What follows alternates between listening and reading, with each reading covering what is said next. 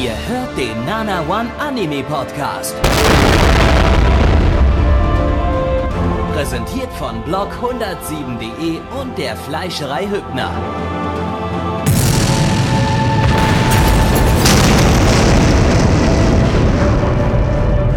Fleischerei Hübner, denn Essen ohne Fleisch ist wie Bauschaum ohne Treibgas.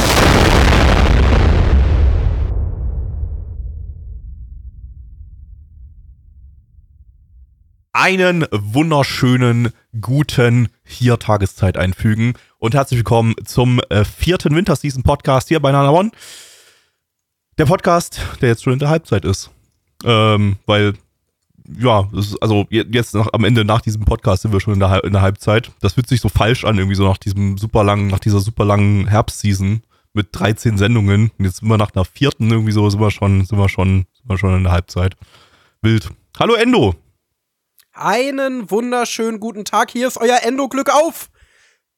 Ja, ähm, jetzt zum, zu Beginn nur zu zweit. Wir werden äh, höchstwahrscheinlich gleich dann nachher noch zu dritt sein.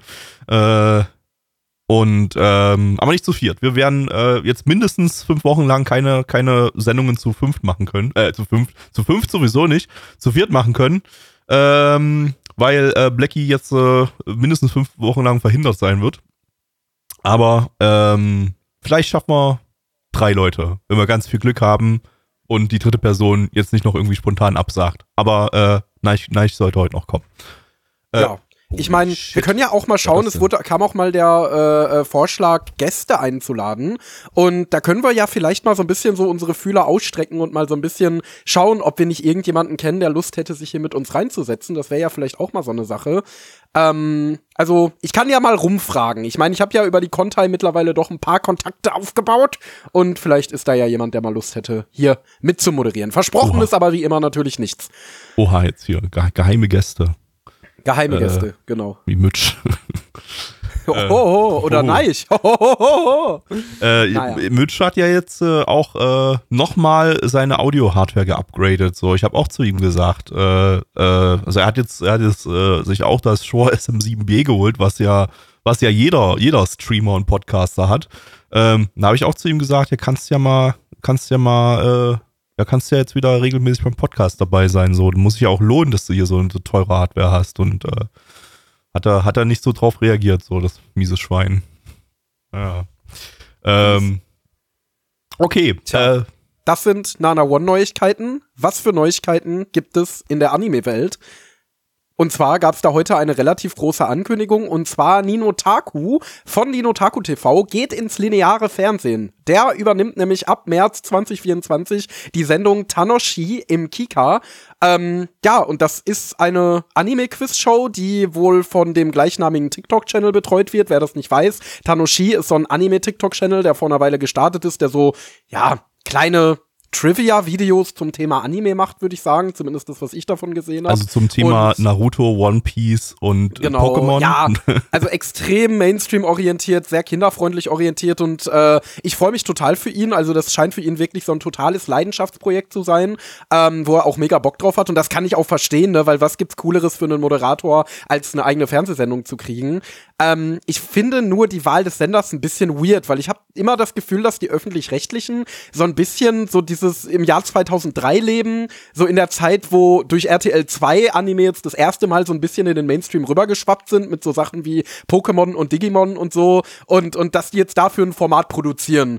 Ähm, und das ist ja nicht mehr so. Also ich würde sagen, dass 60% der Anime-Fans über 16 und mehr als 80 Prozent oder mindestens 80 Prozent über 14 sind. Äh, also das ist eher so, ja, postpubertäre Jugendliche oder junge Erwachsene sind größtenteils und ob die sich da mal nicht so ein bisschen in der Kernzielgruppe verschätzen, weil das Problem ist ja auch, dass ganz viele der Anime, die nun mal eine Rolle spielen, sowas wie allen voran natürlich die Hypes schlechthin, Demon Slayer und Jujutsu Kaisen, ähm, dass die nun mal äh, auch über äh, FSK ab 16 sind.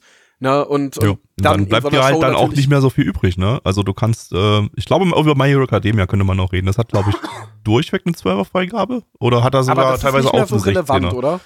Ja, naja, ich glaube, das ist noch ein bisschen relevant. Das läuft ja auch bei, bei Pro7 Max, glaube ich, teilweise noch im TV. Aber wir haben, wir haben, wir haben gerade schon ganz ausführlich über das Thema bei uns im Stream geredet. Ähm, also, wenn ihr solche Bonus-Inhalte äh, nicht verpassen wollt, übrigens, ne, jeden Donnerstag um 19.30 Uhr findet unser Livestream statt auf nanamon.net. Da könnt ihr auch mal dort reinschalten und äh, mal äh, zusätzlichen Talk hier mit reinbekommen. Wir haben das schon im Detail an, analysiert, die ganze Sache. Deshalb gibt's hier jetzt noch die, nur die Zusammenfassung für euch. Ähm, aber ja, also äh, es ist, wir haben, wir haben schon so überlegt, so, also so viele, also wir wissen es ja schon aus den TikTok-Clips, dass es so viele relevante Anime wahrscheinlich nicht geben wird für diese Sendung, ähm, weil man eben eingeschränkt ist durch die Kika-Zielgruppe von 3 bis 13. Und ähm, damit, ähm, ja, scheint man sich bis jetzt, wenn man das mal, wenn man sich diesen TikTok-Kanal anguckt, scheint man sich zu fokussieren auf die Sachen, auf die man sich auch schon im Jahr 2000 fokussiert hat. One Piece, Pokémon, äh, Naruto, und dann hört es so langsam auch schon auf. Und ähm, ja, also es ist halt so Dragon Ball halt natürlich noch so. Aber ja, also wir haben vorhin schon überlegt so und, und ich denke, viele, viele junge Leute fangen nicht mehr mit diesen Titeln an. Das sind nicht mehr die, die Einsteiger-Anime. Und ähm, ein, ein Zehnjähriger oder so hat auch heutzutage schon häufig freien Zugang zum Internet, äh, wenn nicht zu Hause, dann irgendwo bei Freunden oder so und wird wahrscheinlich auch mal Titel sich, sich, sich geben, die eher ab 16 sind. Haben wir früher ja auch gemacht. Das liefen auch dann abends bei Vox, bei Viva, bei MTV und so weiter. Liefen ja auch nachts dann Titel, die ab 16 waren. Die habe ich mir auch mit acht Jahren schon angeguckt, teilweise dann. Äh, eher heimlich, ne? Aber, aber äh, es ist halt so, dass natürlich machen das heutzutage auch die, die, die jungen Leute, also die Kinder. Ne? Also junge Leute klingt immer so, als würde ich über 16, 18-Jährige oder so reden, aber äh, äh, die, die Kinder äh, gucken sich diese Sachen wahrscheinlich heutzutage auch einfach im Crunchyroll-Stream oder so an äh, oder anderweitig halt irgendwo. Ne? Ja, also, auf jeden Fall. Und nee, geben dann halt nicht mehr so genau einen Fick auf diese Sachen, die dann in so einer Kika-Sendung behandelt Ja, außer, außer eben Vorschulkinder, was ja auch so die Kernzielgruppe von Kika ist. Also äh, auch in meinem Umfeld selber früher hat eigentlich mit so elf plus Jahren niemand mehr Kika geschaut. Also die haben alle eher Super RTL und Nickelodeon und RTL 2 und, und eigentlich nicht mehr Kika war bei uns immer so als Kleinkindersender bekannt. Ja. Äh, auch wenn da natürlich ja hier und da doch mal, mal Sachen laufen, die eine etwas ältere Zielgruppe das haben. Das ist noch also, die nächste Frage, ne? Also drei bis 13. Wie viele Leute Aber, von denen, die jetzt so ein Anime-Quiz sich angucken würden, gucken überhaupt noch Kika, schalten da überhaupt ja, ein? Eben. Weil ja Fernsehen ist ja sowieso tot. Äh, ja, ich glaube, ich glaube, das Problem an der Sache ist so ein kleines bisschen, äh, Nino hat ja die Produktions- oder die Entstehungsgeschichte von dieser Sendung so ein bisschen aufgerollt und meinte, da wäre das ZDF an ihn rangetreten und hätte gesagt, ey, wir wollen was zum Thema Anime machen, hast du da eine Idee? Ähm, und dann ging das wohl so ein bisschen hin und her und jetzt ist das halt eine Agentur aus Hamburg, die das im Auftrag des Kika produziert. Ich glaube, das Problem ist, wo sollten die öffentlich-rechtlichen das sonst platzieren, wenn ja, sie es im linearen TV es halt einfach, wollen? einfach im ZDF platzieren, aber ZDF guckt ja auch, also da, da, da stößt wenig. ja dann nicht, nicht zufällig irgendjemand drauf. Ähm, Nein, und, und das so, Ding ist halt auch, ich glaube, ich weiß es halt auch nicht, ob das, ob sie, ob dafür dann wieder ein Anime-Quiz so einen, ich sag mal, wertvollen ZDF-Sendeplatz nee, wert wäre. Halt auch nicht, nee. ähm, also im ZDF laufen Sendungen wie das Neo-Magazin, die sich ja schon an ein bisschen jüngere Leute auch richten, aber immer was mit Breitenwirkung. Und etwas mit dem Thema Anime wäre, glaube ich, für das ZDF selber zu nischig. Und Neo-Magazin ist halt auch 16 plus so von der Zielgruppe, würde ich sagen. Genau, also 16 genau, und dann geht die ziemlich weit, die Zielgruppe, irgendwo in die 40 40 rein. Absolut, ja. absolut. Genau, ZDF Neo wäre noch eine Alternative gewesen, eventuell. Ja, ähm, halt aber ja, keiner, ne? aber ich so glaube, der groß, größte Teil der öffentlich-rechtlichen Sender richtet sich doch an Erwachsene oder Rentner. Und ja, dann hast du eben den Kika, der sich an Kinder richtet und dazwischen irgendwie nichts. Nee, also es gibt ja keinen öffentlich-rechtlichen Sender für Jugendliche. Also sowas wie ein Pro7 Max oder so aus öffentlich-rechtlicher Hand. Das wäre mal was Cooles. Das wird vielleicht doch noch ein paar Leute zum linearen TV bewegen. Aber gibt's halt ah, nicht, nicht viel halt. Man muss auch einfach sagen, so, äh, wenn du, wenn du, wenn du Jugendlicher bist äh, oder junger Erwachsener, dann, dann guckst du kein Fernsehen im Regelfall. Klar gibt's immer ein paar, aber die Masse, Masse tut das nicht. Deshalb denke ich so, so ein, so ein Anime-Quiz, weiß ich nicht. Brauchst du das ja, überhaupt im Fernsehen? Oder könnte man das vielleicht einfach halt als, als, als, als, als Web-Projekt äh, machen? Das kann, kann man ja Ich trotzdem weiß aus, aus öffentlich-rechtlicher Ja, Hand. Du machst halt einfach, ich meine, Es läuft ja auch über parallel Funk, in der ZDF-Mediathek. Ja, aber äh, wurde ZDF ja auch Mediathek, angekündigt. aber ZDF Mediathek, öff- da ist ja auch keiner. Da, da, welcher äh, 12 bis 14-Jährige oder so öffnet die fucking ZDF Mediathek? Aber ich so, glaube, es kommt so- auch auf YouTube. Guck mal, die haben, Und doch, die ja- haben doch Funk. Warum machen sie nicht einen Anime-Kanal äh, äh, auf YouTube auf? So, Oder, oder sie übernehmen mit So. Funk einfach Nana One und machen uns zu einem äh, großen öffentlich-rechtlichen Anime-Label. Wir würden das rocken mit Nino zusammen. ja. Also, liebe ZDF-Intendanten, die das hier hören, denkt mal drüber nach. Ja, im Chat wird gerade geschrieben, Nee. wer kennt's nicht nach der Schule den ZDF-Fernsehgarten scha- anschauen, ja. Aber der lief doch, glaube ich, nur sonntags, oder? Sonntagmorgen. Ja, nach der Sonntagsschule. Ach so, okay. Ja. In meinem Christendörflein Ober-Unterschwick in Born. Genau. ähm, nee, äh, nein, also ich wünsche Nino da ganz viel Erfolg mit. Ich bin auch mal echt gespannt, wie das angenommen wird. Ich glaube nicht so gut, weil das Ich Ding ist, wir hatten ja nicht. schon mal einen ähnlichen Versuch, Anime im linearen TV zu platzieren. Das war, als äh, Pro7 Sword Art Online ausgestrahlt hat. Und das haben die ja wirklich nach der zweiten Folge dann zu Pro7 Max geschoben, weil äh, Anime-Fans einfach nicht im linearen TV unterwegs sind. Das sind Ja gut, Pro 7 Max ist ja auch, ist ja auch lineares TV, aber. Ja, ja, da läuft's noch einigermaßen, aber es ist halt ein Spartensender. Ja. Und, und Kika ist, glaube ich, auch nicht Sparte genug. Und die öffentlich-rechtlichen schauen ja auch wirklich sehr auf die Quote, weil die natürlich auch irgendwie rechtfertigt. Also ich habe das ja um mit meiner ganzen Wetten das äh, Recherche mich viel damit auseinandergesetzt und die müssen halt auch immer rechtfertigen, warum sie zum Beispiel jetzt als Beispiel für fast drei Millionen Euro eine Wetten das Sendung produzieren, von der sie drei Tatorte drehen könnten und so, weil nun mal das Geld ja immer aus öffentlich-rechtlich äh, aus öffentlicher Hand kommt. Ähm, und deswegen weiß ich halt nicht, ob sich gerade in dem öffentlich-rechtlichen Fernsehen Anime-Sendung so halten könnte. Ähm, Im Internet schon eher. Ich meine, man geht ja da auch schon hybride Wege. Zum Beispiel das äh, ZDF, also das Neo, ehemalige Neo-Magazin, jetzige ZDF-Magazin. Da kannst du mir doch auch nicht erzählen, dass nicht mindestens 60 Prozent der Zuschauer das auf YouTube schauen, wo das ja immer direkt hochgeladen wird. Ja, Ähm, logisch. Deswegen, also, äh, da geht man ja schon die, äh, zwiespältige Wege. Aber ja, ich bin total gespannt. Also, Das Ding ist ja auch so mit, mit, mit so Anime, weiß ich nicht, wenn du so eine, eine etwas ältere Zielgruppe erreichen möchtest, so, dann brauch, musst, müsstest du solche Sachen auch so ein bisschen mit einem Event-Charakter aufziehen und das, das ist, äh, äh, da ist zwar dann lineares Fernsehen gut, aber da ist dann halt wieder der Kika der falsche Sender. Also es ist alles, alles bisschen weird und äh, weiß ich nicht, wahrscheinlich äh, hat man sich diese Gedanken wahrscheinlich auch zum gewissen Grad gemacht, als man die Sendung konzipiert hat und äh, ist wahrscheinlich Ja, auch teilweise zu ähnlichen äh, Faziten gekommen wie wir, aber anscheinend nicht zu dem Fazit, dass man das vielleicht lieber lassen sollte. Aber mal gucken, vielleicht klappt's ja. Ich wünsche allen Beteiligten viel Erfolg, aber Ja, äh, same, same. ich äh, werde es mir auf jeden Fall angucken. Also so viel steht fest. Sobald da die ersten Termine feststehen, da habe ich schon Bock drauf, mir das anzuschauen. Ähm, ja, und dann, dann sehen wir weiter. Wo? genau. So, das war unsere Elterninformation für, für den heutigen Podcast. Wir äh, informieren ja auch, müssen ja auch ein bisschen jetzt, äh, wir haben ja auch Leute, die die wahrscheinlich schon Kinder haben, die uns hier hören. Ähm, von daher, ja, euch, euch müssen wir ja auch ein bisschen, bisschen Content bieten, damit ihr wisst, wo ihr eure Kinder hinsetzen könnt vor den Kika, wenn das Anime-Quiz läuft. So, wir kommen zum ersten Anime für heute und zwar ist das. Wo habe ich in meiner Liste? Da. Äh, Chiyo Mahono Machigata Tsukai Tak. Wird genauso ausgesprochen. Das ist, ich habe jetzt Japanisch gelernt bei Blackie. Ähm, englischer Titel The Wrong Way to Use Healing Magic. Lizenziert ist das Ganze von Crunchyroll. Crunchyroll! Eine Light Novel Adaption von den beiden Studios Studio Ad und Tatsunoko Production. Äh, ich habe mich ver- bin, bin verrutscht, sorry. Studio Ad und äh, Shinei Animation. Ähm, äh, Studio Ad fragt ihr euch jetzt, was zum Fick ist das schon wieder? Ja, es ist schon wieder ein neues Studio. Äh, aber so neu sind die eigentlich gar nicht. Das ist zwar deren Erstlingswerk, aber äh, die gibt es schon seit 1992, ähm, haben seitdem aber nur als Aushilfsstudio gearbeitet und jetzt, 32 Jahre später, haben sie sich gedacht, okay, wir produzieren jetzt auch mal einen eigenen Anime.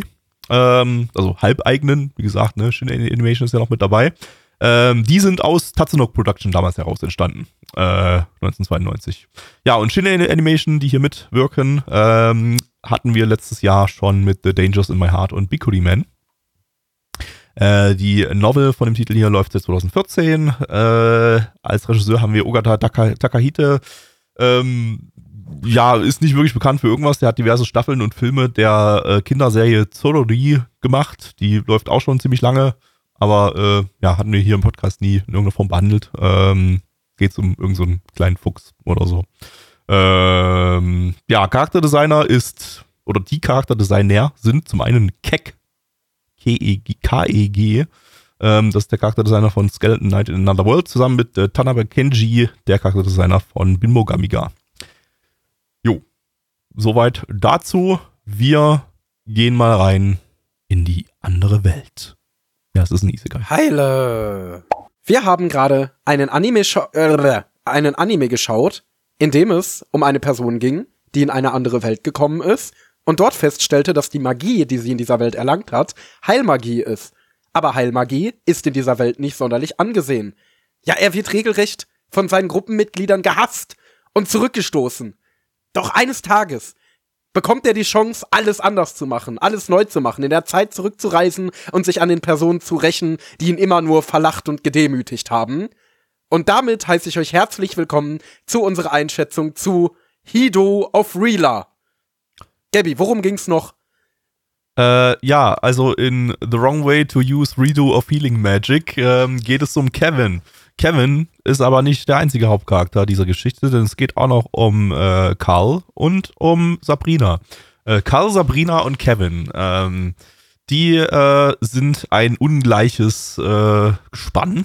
Ähm, abgesehen davon, dass Sabrina und äh, Karl, die sind nicht ganz so ungleich. Das sind nämlich so die, die beiden Top, Top-Chats der, der Schule. Ähm, und alle sehen zu sehen auf. Äh, alle denken auch, die beiden bumsen mit, miteinander, aber äh, das tun sie in Wahrheit wahrscheinlich gar nicht. Ähm, und äh, die gehen eines Tages mit Kevin zusammen durch äh, aufgrund eines regnerischen Zufalls ähm, ja, nach Hause und unterhalten sich mal so ein bisschen mit ihm. Es ist das erste Mal, dass Kevin mit denen, mit denen redet. Und ähm, plötzlich hören sie Glockengeläut. Das hört aber der Kevin nicht. Das hören nur die Sabrina und der Karl. Und ähm, ja, dieses Glockengeläut äh, ist äh, Teil einer Beschwörungsformel, dass sie in eine andere Welt transportiert. Holy shit. Äh, plötzlich taucht ein äh, Magie-Bannkreis um sie äh, auf, ein Beschwörungskreis und äh, transportiert sie weg. Und weil Kevin neben denen steht, wird er einfach mittransportiert, weil der Kreis, der, ja, der hat keine Selektierungsfunktion oder so. Wer da halt drin steht, der wird halt mit, mit rüber, rüber teleportiert. Äh, was Kevin dann auch relativ schnell erfährt, er war gar nicht eingeplant. Es sollten nur die beiden da äh, transportiert werden. Und er ist äh, ja quasi Kollateralschaden und ähm, weil er gar nicht die Affinität zu, dazu hat, äh, ein großer Held in der Isekai-Welt zu sein. Die Sabrina ist übelst geil scharf drauf. Sie ist, äh, sie ist äh, eigentlich insgeheim so ein, so ein Isekai-Otaku und, und äh, feiert das mega ab, dass sie jetzt äh, äh, transportiert wurde in eine andere Welt und endlich mal ein bisschen abseits von ihrem langweiligen Schulsprecherinnen-Alltag jetzt ein bisschen Stimmung hat. Ähm, Karl hingegen ist super mad und äh, möchte ihr alle gleich am besten verklagen, mithilfe seines teuren äh, Anwalts, den seine FDP-Eltern ihm zur Verfügung stellen. Äh, und Kevin, ja, weiß erstmal gar nicht, wohin mit sich, ähm, muss auch einmal das äh, Magie, äh, die, die, die, den Magie-Erkennungsstein berühren, um zu schauen, was er, was er hat. Ähm, und äh, während Sabrina Donnermagie hat, Karl Lichtmagie, ähm, leuchtet der Stein bei Kevin einfach grün. Was bedeutet grün? Das erfährt ihr dann relativ schnell. Ja, und da denkt sich natürlich jeder, es ist ja doch tatsächlich filmhistorisch und soziokulturell geprägt seit Jahrhunderten so, dass grün oft als böse Farbe gilt. Das mhm. wäre der erste Gedanke, der, glaube ich, jedem in den Kopf kommt, wenn er diese Szene sieht. Äh, ja, und das ist ja schon ein spannender Teaser dafür, was aus Kevin wird, ne? Nämlich der Redo of Healer. ähm, ich muss sagen, die erste Folge hat mich jetzt nicht so sehr an Redo of Healer, sondern tatsächlich ein bisschen mehr an die erste Folge von Shield Hero erinnert. Ja. Ähm, wo es ja genauso ist, dass äh, die, die, die Charaktere geisekait werden und er hat halt die, jeder hat ja eine Signature-Waffe und er hat halt den Schild und der Held des Schildes ist in dieser Welt als äh, verruchter Anti-Held bekannt, der eigentlich gar nicht so ein nicer Dude ist und den eigentlich die meisten Leute nicht mögen. Und hier ist es so ähnlich, also als die da erfahren, dass er dann diese Healing-Magie hat, rasten die alle völlig aus und ähm, ja. Aber eben nicht auf einer, in einem, in einer, wie bei Shield Hero oder so, in einer, in einer, in, ja, in einem ernsten Setting oder so, sondern äh, hier ist alles sehr stark auf, auf äh, Comedy getrimmt. So im Prinzip. Ja, auf also, jeden Fall. So, das, das, das Ding nimmt sich nicht so wirklich ernst. Ähm, also hier ist, hier ist äh, ziemlich viel rumgebullshit drin. Ähm, das geht dann äh, bis zum Ende der Folge so, da gibt es dann auch noch so ein paar kleine Slapstick-Szenen. Äh, also der ist äh, der hat hier eindeutige Comedy-Energie äh, und möchte glaube ich, nicht unbedingt so eine ernste Geschichte erzählen. Nein, auf gar keinen Fall. Also ich will auch nur sagen, es hat mich vom Ablauf so ein bisschen daran Ja. erinnert. Nein, also stilistisch, ähm, pff, ich würde sagen, er ist also. Ich würde ihn jetzt nicht so als reinrassigen Comedy-Anime bezeichnen, ehrlich gesagt. Also Nee, das ich würde jetzt nicht sagen, das ist jetzt so ein Bullshit-Anime, äh, sondern eher so ein lockerer Anime, der aber schon das Potenzial bietet, später auch ein paar ernste Arcs zu haben. Also Ja. am Anfang, wo die da so ähm, da durch den Regen laufen und die Schülersprecherin darüber redet, dass äh, ja ihr Alltag äh, ihr gar nicht so nice vorkommt und dass sie da fast schon so ein bisschen depressiv durch wird, äh, durch dieses monotone Schülerinnenleben, ähm, da, da, da lässt er ja schon mal durchschimmern, dass er jetzt kein, kein Konosuba oder kein Princess Connect oder so ist, der wirklich nur auf Bullshit geht, sondern schon äh, seinen Charakteren und seiner Handlung so ein kleines bisschen mehr Tiefe verleihen wird. Ähm, aber ja, es ist zumindest nicht düster, es ist zumindest nicht ernst oder so, sondern es ist alles auf so einem ja lockeren lockeren Adventure-Level halt einfach. Und Es- ich glaube, ist- mehr will das halt auch nicht sein. Er war sehr energiegeladen, würde ich sagen, so die erste Folge. Also das hat mir eigentlich ganz gut gefallen, so dass das da einfach, einfach viel, ja, viel Energie in allem drinne war. So, der war einfach laut, äh, so ein bisschen, ne? Und, und äh,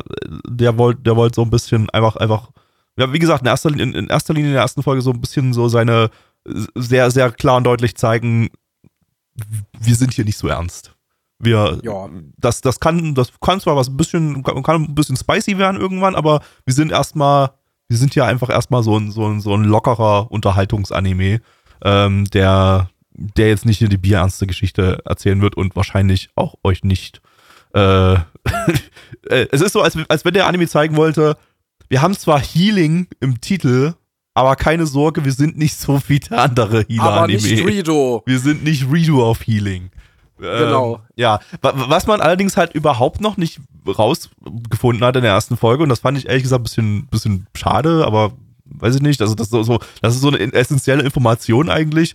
Was ist nur das Problem mit der Heilmagie? Wir wissen irgendwie, ja, die Heilmagie ist da irgendwie was super Seltenes und äh, alle haben in irgendeiner Form mächtig krassen Respekt davor und die Lehrerin für Heilmagie, die hat offensichtlich in irgendeiner Form einen gewissen Dachschaden oder ist sehr, sehr grober Mensch äh, und äh, einige Zuschauer würden jetzt sagen, sie hat Big Big Mummy äh, Energie, ne? aber äh, so genau wissen wir jetzt eigentlich nicht, in welche Richtung das gehen soll. So, das ist, also ich sag mal so, es ist, ist okay.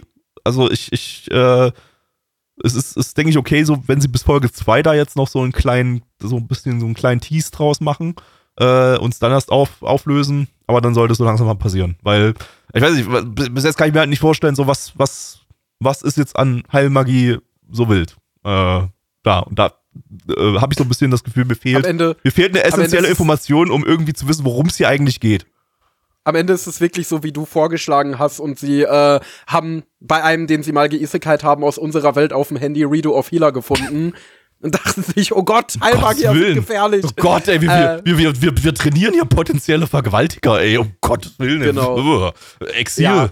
Sofort. Ähm, ansonsten muss ich aber sagen, war da jetzt wenig drin, was mich so richtig überzeugt hat. Also optisch fand ich ihn durchschnittlich. Es gab einige unschöne Standbilder in Momenten, wo keine Standbilder hätten sein müssen, wo ich mir denke, das kann schon so der erst, das erste Versatzstück einer kaputten Produktion in der ersten Folge sein. Ja, ähm, fand ich jetzt aber, also, ich, äh, äh, es sah erstmal für mich wie ein sparsamer Anime aus. Ja, die Perspektiven waren auch nicht so nice und so. Ja, vielleicht, vielleicht wollen sie ja nur sparsam sein, um eine äh, konstante Qualität über 13 Ja. Episoden Also, zu können. Das wenn da jetzt, wenn da sein. jetzt irgendwie JC Staff oder so drauf gestanden hätte, dann hätte ich, hätte ich, hätte das für mich auch Sinn ergeben oder so. Das wirkt wie so Ja. eine typische, wie so eine, so ein typischer sparsamer Anime jetzt erstmal. Also ich habe jetzt noch keine Zeichen dafür gesehen, dass sie jetzt irgendwas zusammenkrachen können bei der Produktion. Genau, ansonsten die Charaktere sind okay. Äh, die sind jetzt keiner davon irgendwie cringe, alle ganz gut nachvollziehbar, aber eben auch keiner davon so wirklich ansprechend. Also unser Hauptcharakter ist der absolute 0815 Light Novel Dully.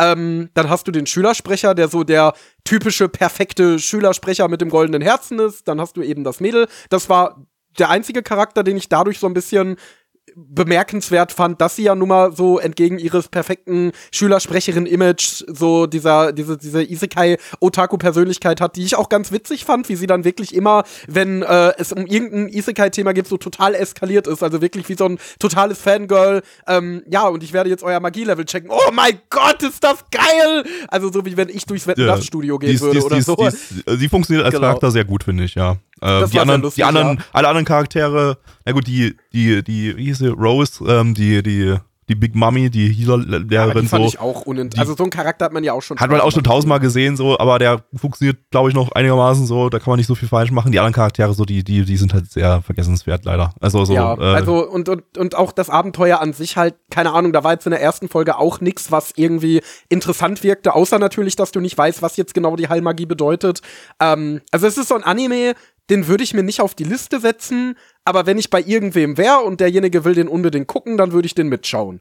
Also das wäre auch nichts, wo ich mich gegen sträuben würde, aber Ich Ja, bin, ich bin irgendwie, ich, ich war irgendwie seltsam gut unterhalten von dem Ding. Ich weiß nicht, ob es nur daran liegt, dass ich jetzt, äh, dass ich jetzt äh, dieser Season noch nicht, noch nicht so überflutet bin mit Isekais und ich weiß, es gibt noch so einige, wir haben noch so einiges vor uns. Ähm, aber bis jetzt hatten wir, hatten wir einen, ne, und der war jetzt auch nicht so der Standard-Isekai letzte, letztes Mal, äh, mit dem, das Vogelding. Ähm, aber, ähm, ja, also, boah, ich fand den eigentlich ganz, ganz unterhaltsam, obwohl er eigentlich jetzt nicht so viel, so viel anderes gemacht hat als andere. Wahrscheinlich so einfach so dieses, äh, ich, ich mochte sehr die Comedy-Energie so in dem Ding und, und dass der einfach so ein bisschen, dass das einfach so ein lauter Anime war, aber so nicht nervig laut, äh, sondern einfach so, äh, der einfach so einem, so, noch, so gleich in der ersten Folge mal so ein bisschen die, die, die Zähne zeigt, so. Aber äh, ich, es ist irgendwie schwierig so. Also ich, ich, ich tendiere eigentlich zu einer viel zu hohen Bewertung gerade. Ähm, und sie fühlt sich irgendwie richtig an, aber ich habe das Gefühl, sie sollte sich nicht so anfühlen. ähm, hm, also hör auf dein Herz im ich höre auf mein. Herz. Ja, mal gucken. Also, ähm, ja, also eigentlich hat, hat mich, ja, fand das eigentlich, ich bin auch so ein bisschen intrigiert. Ich möchte eigentlich so ein bisschen wissen, was hat es jetzt mit der, mit der, mit der Healing Magic auf sich? Also von daher hat vielleicht der Anime das sogar ganz gut gemacht, dass er in der ersten Folge das noch nicht gezeigt hat. Weil jetzt, jetzt will ich es wissen. Jetzt willst du redoen auf Healer. Jetzt will ich Video auf Healern, ja. Ähm, ja, äh, ich würde sagen, wir kommen zu den Zahlen, sonst fühlt sich das immer noch, noch falscher für mich an. Ich habe noch mehr Gewissensbisse, ähm, was ich dem jetzt hier gebe. Na dann Rainer. rein da. Auf äh, MRL haben wir eine 7,6 bei 14.693 Bewertungen. Stand hier der 7.2.2024. Unsere Community gibt eine 4,19 bei 16 Bewertungen. Endo. Ja, ich gebe eine 5 von 10. Also wie gesagt, der Anime hat eigentlich nichts wirklich falsch gemacht, aber auch nicht so wirklich richtig. Äh, beziehungsweise hat halt nichts, was mich irgendwie dazu huckt, den jetzt weiterzuschauen. War okay, konnte man machen, wenn man auf Fantasy und Isekai steht und einen lockeren, kleinen Anime für, für den Feierabend sucht, dann macht man hier sicherlich nicht allzu viel mit falsch. Gabby. Ja, ich gebe die 6 von 10. Also ich fand den, ich fand die erste Folge ordentlich. Kann jetzt gar nicht so viel Negatives dafür, darüber sagen, außer dass es halt erstmal ein, trotzdem noch ein generischer Isekai-Anime ist, der zumindest in seiner Welt nicht so viel besondere Besonderheiten aufweist. Ähm, aber mal gucken. Ähm, keine Ahnung, ob ich den jeweils, jemals weiterschauen werde. Also dafür habe ich gerade so viele andere Titel und, und, und sortiere ja gerade meine Watchlist eher nach meiner Bewertung und da habe ich genug, noch genug siebener Titel zu schauen, achter Titel, neuner Titel ein paar. Ähm, da ist ja, da wird der noch lange nicht dran sein. Außer wenn sich mal irgendwas anderes ergibt mit Kumpels oder so. Äh, anyway, Anime Nummer 2 für heute und zwar ist das äh, Yuki Bakuhatsu Bang Bravern im internationalen Titel Brave Bang Bravern. Ähm, lizenziert von Crunchyroll. Crunchyroll! Zudem habe ich äh, ganz oft jetzt gehört, dass das der Geheimtipp der Season ist. Ähm, von daher bin ich jetzt äh, sehr, sehr gespannt gleich auf das Ding. Ähm, ein Original-Anime von Cygames Pictures. Die hatten wir letztes Jahr mit Idolmaster UO 149 und Uma Musume Road to the Top. Ähm, Autor ist äh, Koyanagi Keigo, äh, der Autor von Regalia und Sirius the Jäger. Klingt jetzt erstmal nicht so vielversprechend, aber gut. Das, äh, äh, ich glaube, Regalia mochten sogar einige. Aber das war wie dieser, dieses Ding, was, glaube ich, nach, nach äh, ein paar Folgen dann, dann abgesetzt werden musste, komplett, äh, weil die Produktion komplett tot war. Und dann, ich glaube, bald ein Jahr später oder so haben die das dann neu begonnen oder irgendwie sowas. Das war ganz Ich kann mich schon gar nicht mehr an den Titel. Also der Name sagt mir ganz dunkel was, aber Das war so auch ein, wenn ich mir das Visual jetzt angucke, ich erinnere mich da wirklich nicht mehr dran. das war so von ein Actas. Origin, genau, von Actas, glaube ich, ein also als er dann fertig war, glaube ich, ein ziemlich gut produzierter Original äh, Mecha-Anime, glaube ich, mit Waifus, irgendwie sowas. Ähm, Mit Lolis offensichtlich. das gleiche, was eigentlich auch das Ding jetzt hier ist, was ich gehört habe. Äh, ein ein Mecha-Anime mit, mit Waifus und Hassbandos. Ähm, äh, für, alle, für alle was dabei. Der soll, das wird auch so ein Ding sein, der hat, hat, hat ganz viele Zielgruppen, so wie letzte, letzte Woche ähm, Sasaki und Peeps äh, ganz alle, alle, alle Genres hatten, hat der hier wohl irgendwie alle Zielgruppen, wie ich gehört habe. Mal gucken. Ähm, als Regisseur haben wir Obadi Masami, der hat bei diversen Gundam-Bildtiteln äh, Regie geführt und bei A Mame Warrior and the Borderline Ultra Steel Ogre Gear. Das war dieses Spin-off von der A Mame-Serie, was wir letzte, vorletzte Season, glaube ich, hatten.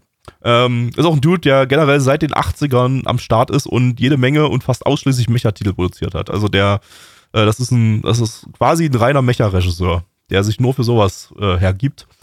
Äh, ja, ansonsten gibt's nichts weiter zu sagen. Wir gucken mal in den Geheimtipp der Season rein und gucken, ob wir euch den auch als Geheimtipp weitergeben können. Let's go. Bang, bang. Also, also ich bin ein bisschen verwirrt so, ähm, dass jetzt, also erstmal bin ich verwirrt, dass jetzt die dritte Staffel von Hibige Euphonium jetzt doch schon die Season gestartet ist. Die war eigentlich für nächste Season, glaube ich, angekündigt. Und sie ist auch doch ein bisschen anders, als ich es erwartet hätte. Also, also ich, äh, in Staffel 2 hat sich das schon so ein bisschen angedeutet, dass es jetzt so in die Richtung gehen wird. Aber ähm, war dann noch ein bisschen, ging, ging vielleicht ein bisschen zu weit, würde ich sagen. Aber hey, ähm, da haben sich, haben sich mal was getraut. Ich weiß auch Ja, nicht, genau warum wir jetzt plötzlich einfach eine dritte Staffel schauen. Wir gucken ja eigentlich nie Fortsetzungen hier im Stream, aber es ist einfach so passiert. Äh, Ende, worum Naja. geht's denn in Hibigiophonium Staffel 2? Also, in der dritten Staffel von Hibike Euphonium ging es darum, dass äh, im Heu also die greift schon so ein bisschen vor, ne? Also die spielt in fünf Jahren und da hat sich die AI-Technologie schon so weit entwickelt, dass wir deutlich rapidere wissenschaftliche Fortschritte gemacht haben, ähm, als wir es derzeit tun und dadurch auch äh, ja hochmoderne Kampfwaffen entwickeln konnten. Ähm, die wir für den Krieg benutzen können, vor allen Dingen für den Krieg gegen ähm, außerirdische ja, Spezies und ähm, das ist eine reelle Gefahr. Werden, deswegen werden die meisten Jugendlichen ins Militär einberufen. Und Reina und Kumiko sind keine Schülerin mehr, sondern haben jetzt beim Militär angefangen.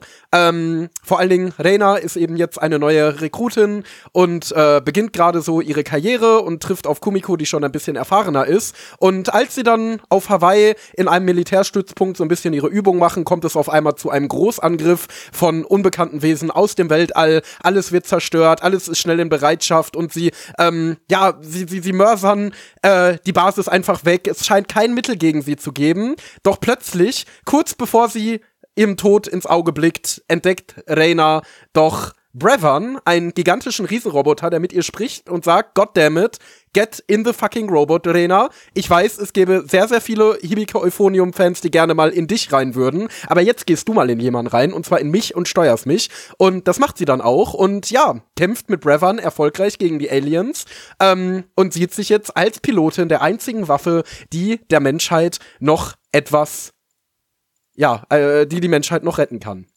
Ja, Es könnte sein, dass sich eventuell das Geschlecht des ein oder anderen Charakters äh, äh, äh, anders dargestellt habe, aber, aber im Grunde ist es eine Hibike-Sequel-Story. Sieht man doch an den Charakterdesigns ganz deutlich. ja, Ra- Rainer ist auch meine Lieblingsprotagonistin aus äh, Hibigiophonium. Ja, sie hat ja auch in dem Moment, in dem sie da mit dem Roboter auf die, äh, auf die Aliens zuge ist, hat sie auch ihr verdammt Arschlöcher geschrien. Ja. Ja, Also, aber äh, sag mir mal, warum, warum, warum ist das denn hier ein Hibike-Sequel? Ähm, ja, um mal wieder ein bisschen auf den Boden der Realität zurückzukommen. Die Charakterdesignerin hier von dem Anime, die hat noch nie zuvor an irgendeinem anderen Anime mitgewirkt, ist aber ein riesengroßes, ähm, ein, ein riesengroßes KyoAni-Fangirl. Ähm, ihr ganzer Twitter-Account ist nämlich voll von äh, KyoAni-Fan-Illustrationen, ähm, besonders aus Hibiki Euphonium. Da scheint sie besonders drauf zu stehen. Und äh, ja, die hat es jetzt irgendwie in die Anime-Industrie reingeschafft, ähm, ohne vorherige Credits und ist jetzt hier Charakterdesignerin von, von, diesem, äh, von diesem Titel und hat ja da auch gleich mal das, äh, ja, sich daran orientiert und, und äh, also an ihren, an, an ihrem üblichen Stil, also am Kyoani-Stil. Und entsprechend äh, haben wir hier Charaktere, die schon sehr nah optisch da dran sind, an dem, was man kennt aus, aus äh, Kyoani-Titeln, besonders aus Hibiki Euphonium. Ähm, äh, ich sehe gerade, ich, ich weiß übrigens nicht, ob es wirklich, wirklich eine äh, Charakterdesignerin oder ein Charakterdesigner ist, äh, ist gar kein Geschlecht drin. Habe ich, hab ich irgendwie gerade im Kopf äh, verknotet. Ähm, könnte, könnte eine sie, könnte ein er sein. Weiß ich nicht, steht nicht dabei. Ja. Ähm, oh, sie, ich sehe auch schon, sie hat schon, sie hat auch schon Yuri-Fanart aus dem Anime auf ihrem Twitter-Account. Ich glaube zumindest, dass das aus dem Anime ist. Ja. Okay, ähm, ja, ähm, abseits davon hat das jetzt nicht viel mit einem QAni-Anime zu tun. ähm, auch wenn die äh, Produktionswerte ähm, äußerst stabil waren. Ähm, besonders so die, äh, also was, was besonders hervorgestochen haben, hier waren die Effektanimationen, die waren, waren teilweise ziemlich krass. Ähm, aber in erster Linie, ja, war das wieder so ein Projekt, wo, wo Cygames Pictures einfach sehr viel Geld reingeworfen hat, obwohl das nicht mal auf irgendeinem weiß nicht, auf irgendeinem Mobile-Game oder so von denen basiert und da auch nichts weiter angekündigt ist. Es ist einfach mal wieder so ein, äh, so ein Projekt, wo ein Mobile-Game-Hersteller ähm, einfach, einfach, einfach Geld draufgeworfen hat, weil, weil sie es können. Einfach, ähm, ja, einfach damit ein geiler, krasser Anime äh, produziert wird. Siehe auch ähm, Akiba Made War zum Beispiel, ne? War ja auch so ein Ding. Ähm, nur, das war jetzt nicht von Cygames Pictures, aber das war ja von, von Cygames äh, äh, finanziert. Und äh, ja, anscheinend haben wir wieder so ein Projekt, wo einfach, einfach ein paar Leute in der Industrie machen können, worauf sie Bock haben. So. Das, äh, und wenn das jetzt der, wenn, wenn, wenn, wenn das jetzt gewährleistet werden kann, sowas, dass wir solche Projekte ab und zu mal bekommen durch, durch Mobile Game Hersteller, ähm, dann meinetwegen, dann, dann kommt, kommt einfach rein, kommt, kommt her, Mobile Game Hersteller und throwt euer Geld around, äh, um, um damit wir einfach irgendwie so abgedrehte Scheiße bekommen können, wie eben auch Akiba Made War oder das hier. Ähm, ja. Weil einfach ein paar ja, Leute, einfach ein paar Leute einfach Bock haben ich habe generell so ein bisschen generell so ein bisschen das Gefühl, dass High Games, glaube ich, als ein und als Unternehmen die Otaku Culture ziemlich gut verstanden hat. Ja. Äh, vor allen Dingen so diese Otaku Meme Internet Culture, weil die haben ja schon mit Princess Connect eigentlich ein perfektes Marketingprodukt abgeliefert, ne, wo sie gesagt haben, okay, wir haben hier dieses Mobile Game zu promoten, ähm, also holen wir uns einen erfahrenen, das, das hat irgendwie das Konzept so ein bisschen abgedrehtes Fantasy zu sein, also holen wir uns einen erfahrenen Regisseur für abgedrehtes Fantasy, den Konosuba Regisseur ähm, Otakus mögen auch Anime mit tollen Animationen. Das ist das, was sich verbreitet. Das ist das, was viral geht.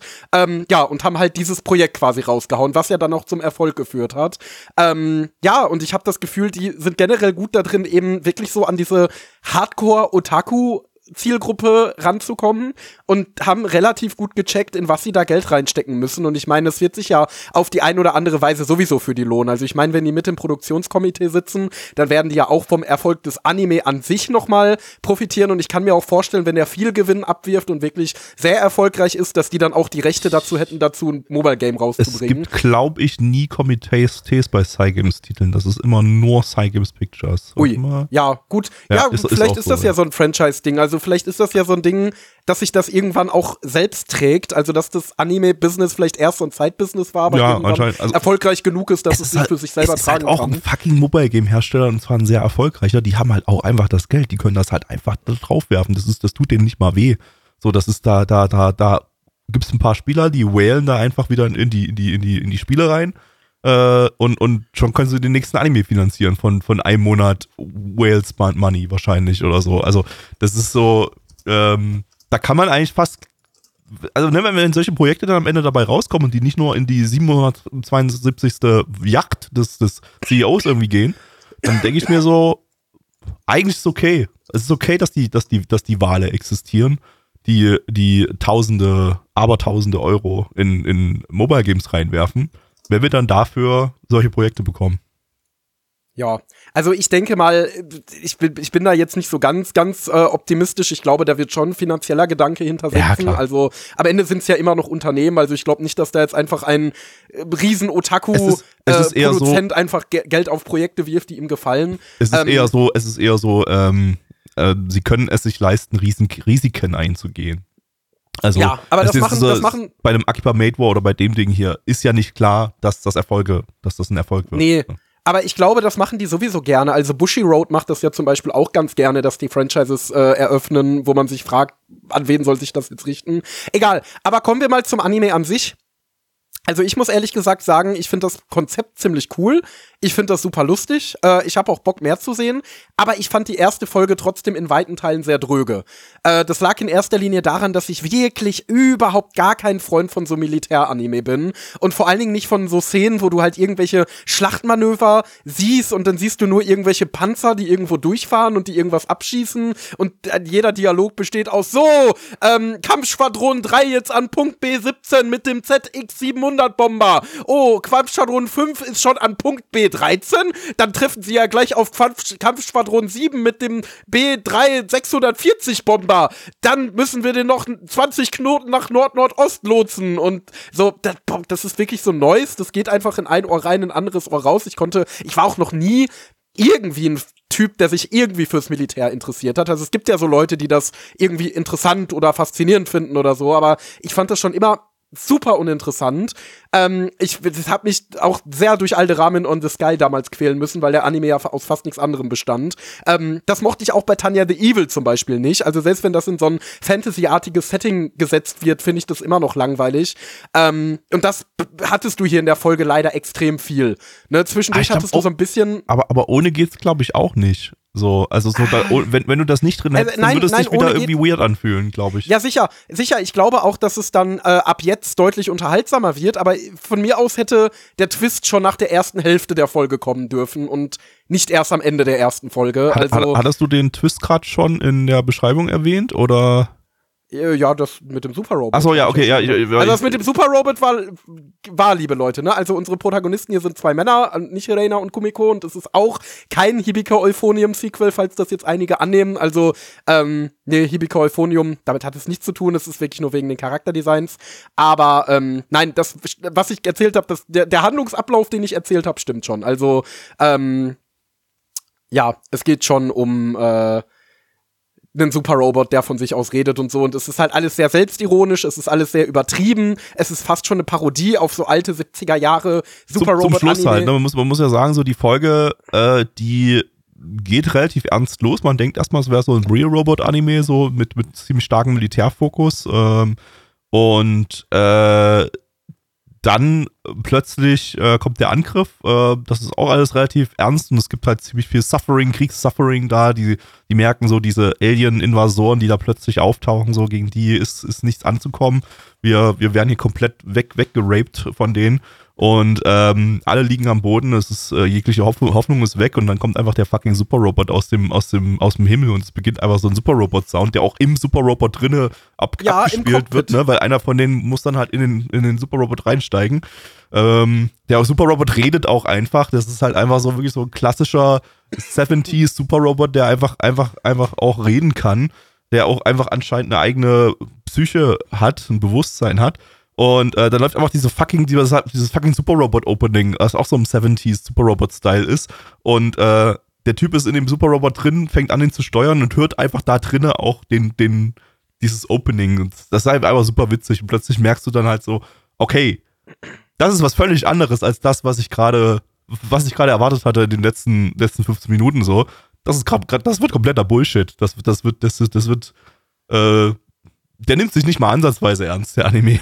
Ab jetzt wahrscheinlich. Und, ähm, Ja, und dann hast du ein Super Robot Ending dann noch, äh, was wahrscheinlich das Opening, äh, ja, wa- was nicht wahrscheinlich, was definitiv das Opening war, weil wir haben ja das Ending noch gesehen.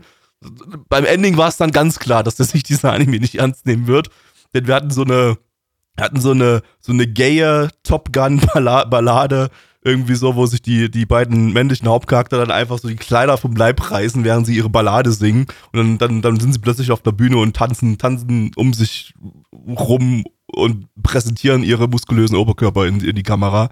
Äh, und äh, also das, das, das war, das war extrem heterosexuell ähm, und, und großartig, war absolut lustig. Ähm, ja. Also, Deswegen, also wie gesagt, den, der Humor sagt mir auch zu. Also allein schon solche kleinen Gags wie, dass das Super Robot Opening so über schlechte Lautsprecher auch im Cockpit spielt. Äh, also der Super Robot äh, Character Song und halt wirklich so diese ganzen Rückgriffe auf diese Anime. Ähm, deswegen, also ich hab da Bock drauf. Er ist ja auch grandios animiert. Also die Explosionen haben durchgehend sehr, sehr hübsch ausgesehen mit super vielen Details. Ähm, wie man das von Cygames Pictures kennt. Also schon auch eine gute Produktion. Ähm, ja, nur wie gesagt, die erste Folge war mir in weiten Teilen doch ein bisschen dröge. Also wenn ihr, aber, aber es lohnt sich auf jeden Fall, da bis zum Ende sitzen zu bleiben, ähm, sich den Twister noch zu geben und dann zu entscheiden, ob man da weiterschaut, weil ja, war, war, war lustig, war lustig. Ist ein Erlebnis. Also ich fand, ich fand, ich fand nichts dröge, ehrlich gesagt. Also ich, äh, aber ich komme da auch ein bisschen mehr klar auf solche Sachen. Also ich bin jetzt nicht der absolute Militärfreak. Ähm, eigentlich überhaupt nicht. so, nichts, nichts interessiert mich weniger als Militär. Ähm, aber ich kann so auf das, auf das Militär-Techno-Babble, so, da kann ich, kann ich einfach drüber lesen. Das ist für mich einfach so Neues, was, so, da lese ich nicht mal richtig die Untertitel an solchen Stellen. Und ähm, solange die, die Kämpfe spannend inszeniert ist, also so der, die, die Folge war ja so mehr geteilt. Wir hatten am Anfang so einen Trainingsmoment, ähm, wo relativ viel Action drin war. Ähm, das war okay, das war aber auch nicht lang, lang genug. Also das Pacing war halt top in der ersten Folge, fand ich so. Das war einfach, du hattest so diesen, diesen, diesen Trainingsmoment, der war okay. Dann gab es ein bisschen Charakterinteraktion. Die waren auch nicht forciert, sondern du hattest einfach so Charaktere, die so in der Bar einfach miteinander ein bisschen sich unterhalten und so. Die eine, die hat da anscheinend so ein bisschen so ein, so ein Yaoi-Fetisch und so und shippt so die beiden männlichen Hauptcharaktere und, und lässt das so ein bisschen durchklingen. Ähm, und äh, kriegst so ein bisschen, kriegst so ein bisschen mit, was, wie die Charaktere so drauf sind. Das, das, das hat sich alles recht natürlich angefühlt. Ähm, dann kommt der Alien-Angriff, der ballert gut rein. Also da, da war durchgängig Spannung da, fand ich. Ähm, und, und das Suffering war gut dargestellt, so die Panik vom, und bei allen ähm, war, war gut, gut, gut inszeniert. Ähm, dann kommt der fucking Super Robot-Moment so und, und dann ab da wird's einfach fucking lustig. Ähm, und ähm, so fand ich einfach, es war einfach eine actionreiche Folge. Ähm, gar keine Downtime für mich in irgendeiner Form. Ähm, ja, es ist, ich meine, es ist inhaltlich bis jetzt nichts, nichts Besonderes. Ähm, aber mal gucken. Also ich glaube, wahrscheinlich wird er so ein bisschen, will er, will er ein bisschen rumbullshitten, der Anime. Ziemlich stark, also ziemlich eindeutig rumbullshitten. Meinst du? Äh, und das, das ist ja schon mal ein gutes Zeichen für mich. Tja. Sollen wir zur Bewertung kommen? Machen wir. Auf MyAnimeList hat das Ganze eine 7,15 bei 1195 Bewertungen. Stand es hier der 7.2.2024. Unsere Community gibt eine 3,86 bei 14 Bewertungen. Und der gute Gabby gibt eine 7 von 10. Und der gute Endo gibt eine 6 von 10. Wild. Dann kommen wir zum dritten Anime für heute. Und zwar ist das äh, Gekai Elise im internationalen Titel Dr. Elise lizenziert von Crunchyroll. Crunchyroll! Eine Adaption einer koreanischen Webnovel von Maho-Film. Yay! Wow. Endlich mal wieder Maho-Film. Die wir letztes Jahr mit Top-Titeln hatten wie A Playthrough of a Certain Dude's VR MMO Live und My Unique Skill Makes Me OP Even at Level 1. Ähm, besonders bekannt dafür für ihre unglaublich astronomisch hohen Produktionswerte. Äh, ach, endlich, endlich wieder Maho-Film, ich freue mich. Ähm, die Webnovel, die von 2015 bis 2016, ist eigentlich ein ziemlich kurzes Ding, wahrscheinlich komplett adaptiert jetzt in so einer 12-Folgen-Staffel.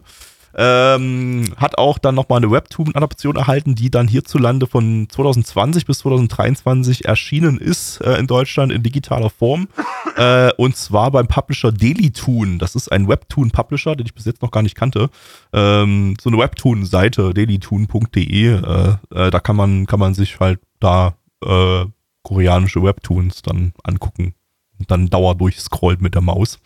Ähm, äh, die haben den allerdings unter einem neuen eigenen deutschen Titel veröffentlicht und zwar Dr. Elise, die Dame mit der Lampe. Neues Leben, neues Glück oder wird sie wieder alles verlieren? Fragezeichen. Also zur Erinnerung, der, der englische Titel ist Dr. Elise, der japanische Titel Gekai Elise, der deutsche Titel Dr. Elise, die Dame mit der Lampe, neues Leben, neues Glück oder wird sie wieder alles verlieren? Einfach so, Boah, Digga, wir brauchen unbedingt einen Light Novel Titel für das Ding. Der ist viel zu kurz. Da muss, da muss, da muss, da muss die Beschreibung mit rein. Das, äh, ja.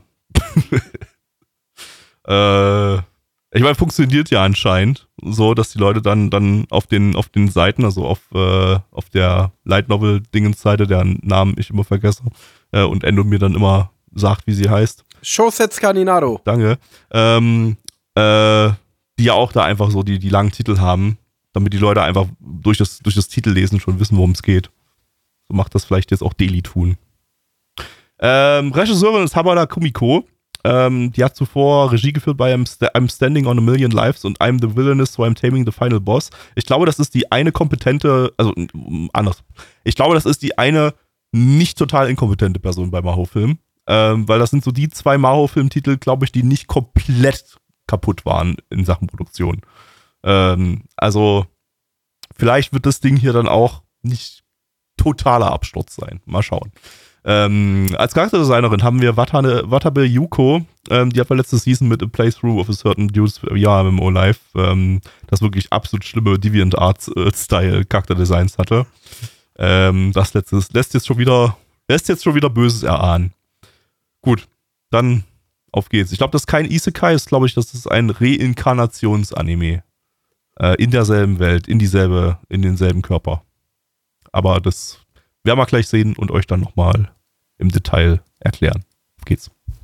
Für Elise. Hi! Hier ist mal wieder euer Endo und ich präsentiere euch die Bewertung zu Dr. Elise. Aber bevor ich euch die Bewertung präsentiere, muss ich euch in ein kleines Geheimnis einweihen. Ich bin nämlich gar nicht Endo. Also, ich bin auch Endo, aber ich bin auch die Gertrud. Ich bin der Michael.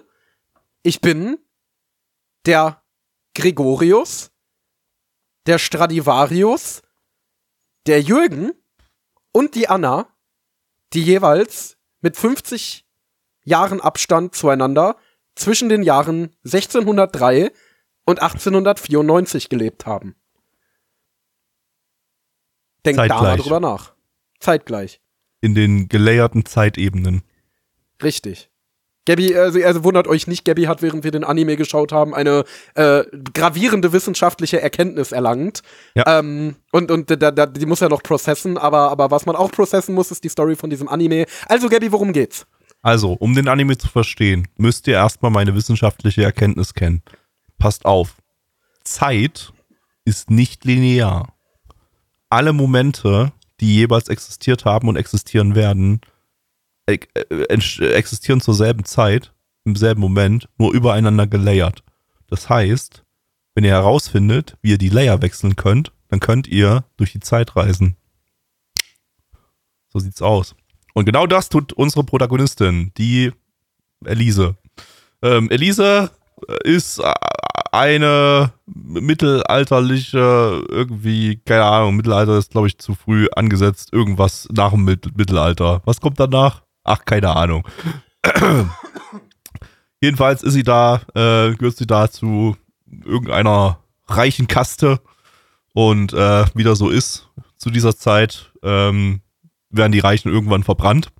So auch bei Elisa. Die kommt dann an, auf den Scheiterhaufen, wird angezündet, weil das Volk ziemlich sauer ist und dann ist sie halt weg vom Fenster. Und äh, in dem Moment ihres Todes wechselt sie den Layer und landet auf einem Layer im Jahr 2000 irgendwas. Ähm, ist plötzlich Ärztin, ähm, hoch angesehene Ärztin, die ähm, übelst viele krasse Skills hat, ähm, jeden Patienten retten kann und ähm, ja, von allen geliebt. Und äh, sie muss zu einer, ich glaube, zu einer großen OP nach Deutschland oder so, ne, zu einer wichtigen OP da als äh, Starärztin und Starchirurgin.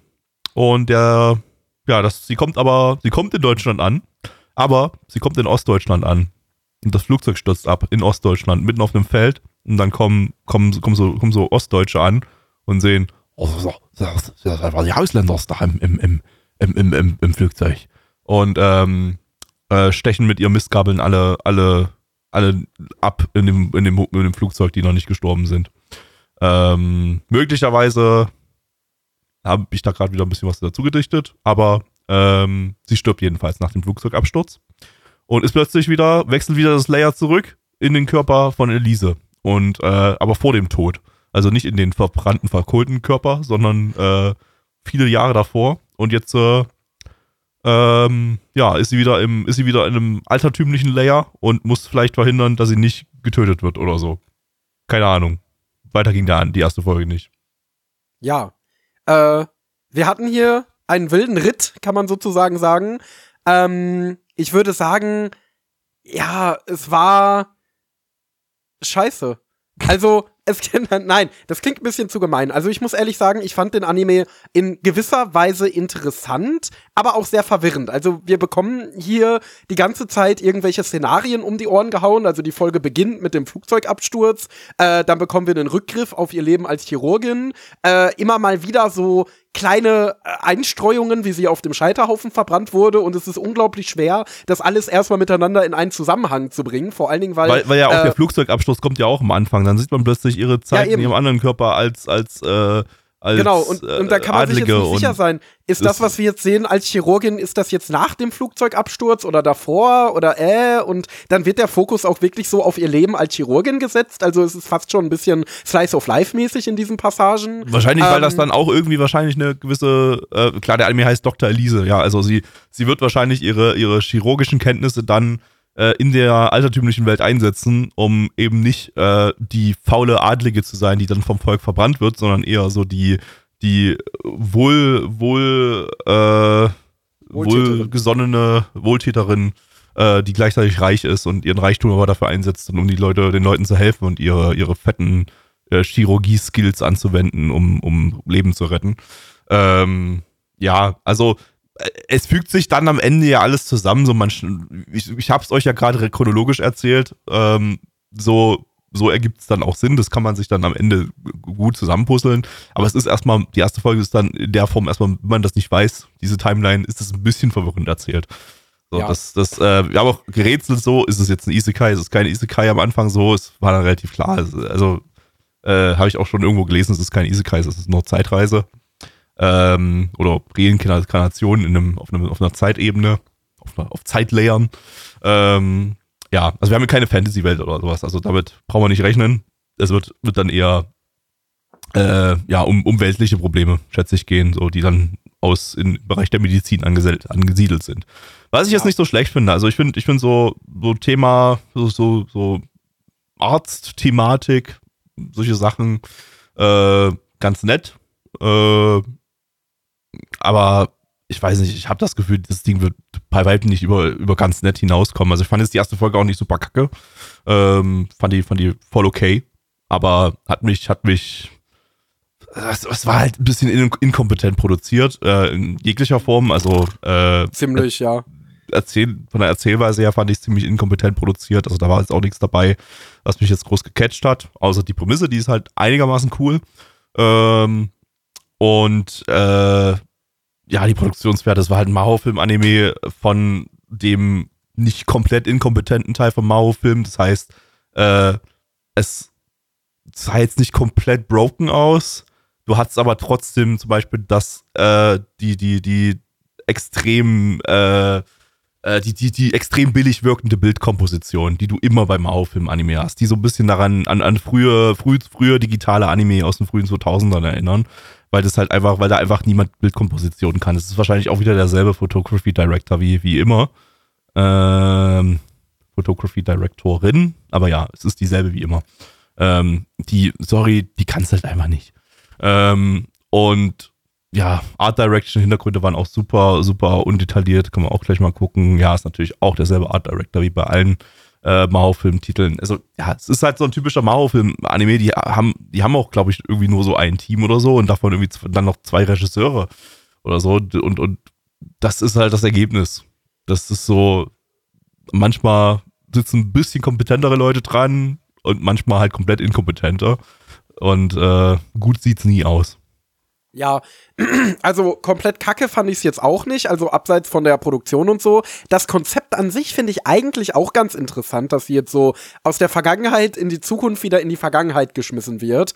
Ähm, ist natürlich auch nichts Neues, ne? Also ich denke, es macht jetzt auch nicht so einen Unterschied, ob sie jetzt schon mal in der Vergangenheit war oder von der modernen Welt in die Vergangenheit beziehungsweise ja Fantasy-Welt gebracht wird oder oder Mittelalterwelt. Ähm, also denke ich, vom Storyverlauf wird es jetzt nichts Wildes geben. Ich habe trotzdem zwei Anzeichen, die, glaube ich, darauf hindeuten, dass der Anime damit im Endeffekt doch extrem kacke wird. Äh, das erste ist das Key-Visual, auf dem man hauptsächlich Pretty Boys sieht. was so ein bisschen darauf hindeutet, dass es jetzt, glaube ich, nicht so äh, um, um verschiedenste kleine Geschichten ihrer Arzttätigkeit geht, sondern wahrscheinlich darum, wie sie ähm, ja, sich einen Ty heißen Typen nach dem anderen abschleppt. Und das zweite ist, Tatsache, ja, das hat man in der ersten Folge gar nicht so gemerkt, ne? Das, das, das, Nee, äh, überhaupt wenn ich jetzt das Key-Visual mir mal angucke, ja, das sieht ziemlich nach einem nach einem Reverse-Harem-Anime aus. Eben, und ich glaube, das wird dann doch eher so der Fokus sein. Ähm, und das zweite ist, dass der Peak von Folge 1 extrem dumm war. Also extrem dumm. Und zwar nach dem Flugzeugabsturz, ne, können wir ja mal spoilern, alles, was in Folge 1 ist, ist kein Spoiler. Ähm, nach dem Flugzeugabsturz, ähm, ja, wacht sie auf in dem zerschellten, kaputten Flugzeug und die Passagiere leben noch, aber sind alle super schwer verletzt. Und dann geht sie da rum und operiert die, Charak äh, die, die, die Passagiere. Also einfach in dem kaputten, eben zerschellten, staubigen Flugzeug äh, ohne wirklich hygienisches Material und so weiter operiert sie alle. Ähm, den einen Typen hat sie mit einer herumliegenden Glasscherbe aufgeschnitten und das später mit einem Tacker wieder zugemacht.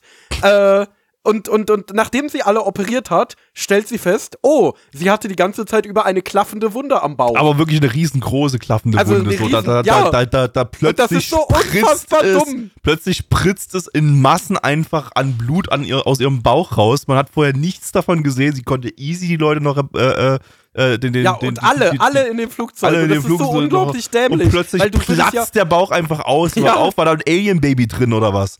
So, das ist, Ja, das ist und so. du würdest ja, du würdest ja nach fünf Minuten, also noch nicht mal fünf Minuten ohnmächtig werden bei dem Blutverlust, aber nein, sie kann da noch jeden Einzelnen in dem Flugzeug operieren und das ist so, also wirklich, come on, das ist Endlevel dumm. Also man hat auch nicht gesehen, dass da irgendwelche Trümmer oder so auf ihr lagen oder so. Die lag da einfach auf dem Boden da oder so. Also es gab auch keine Anzeichen dafür, dass der Bauch irgendwie aufgeschlitzt sein könnte.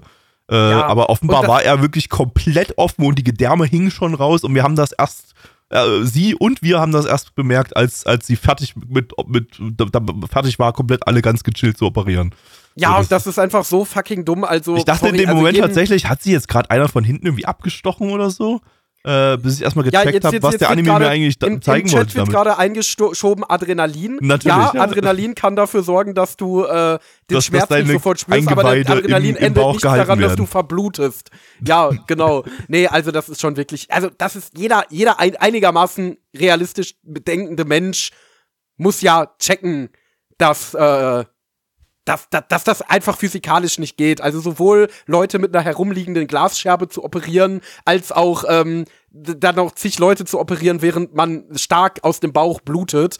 Ähm, das ist halt einfach, nein, nein, nein, das brauche ich doch auch gar nicht groß erklären hier. Also, nee, also das war wirklich Endlevel dumm und das weist ja schon darauf hin, dass der Autor oder die Autorin vor sowas nicht zurückschreckt. Und ähm, ich denke mal, wenn das im weiteren Verlauf auch noch kommt, das sind Sachen, wenn sie häufig kommen, könnte man es doch als Trash genießen. Aber ähm, ich glaube, sie werden nicht häufig genug kommen und der Anime nimmt sich ja auch sau ernst.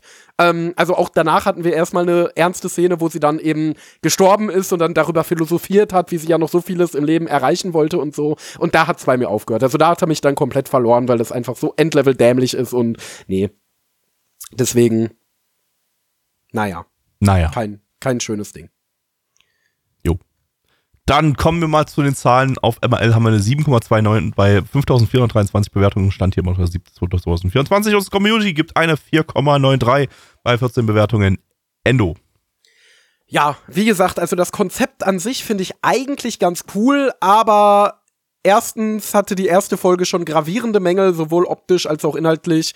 Äh, und zweitens, glaube ich, geht es inhaltlich auch in eine Richtung, die nicht wirklich mein Ding ist. Deswegen, ja, gebe ich.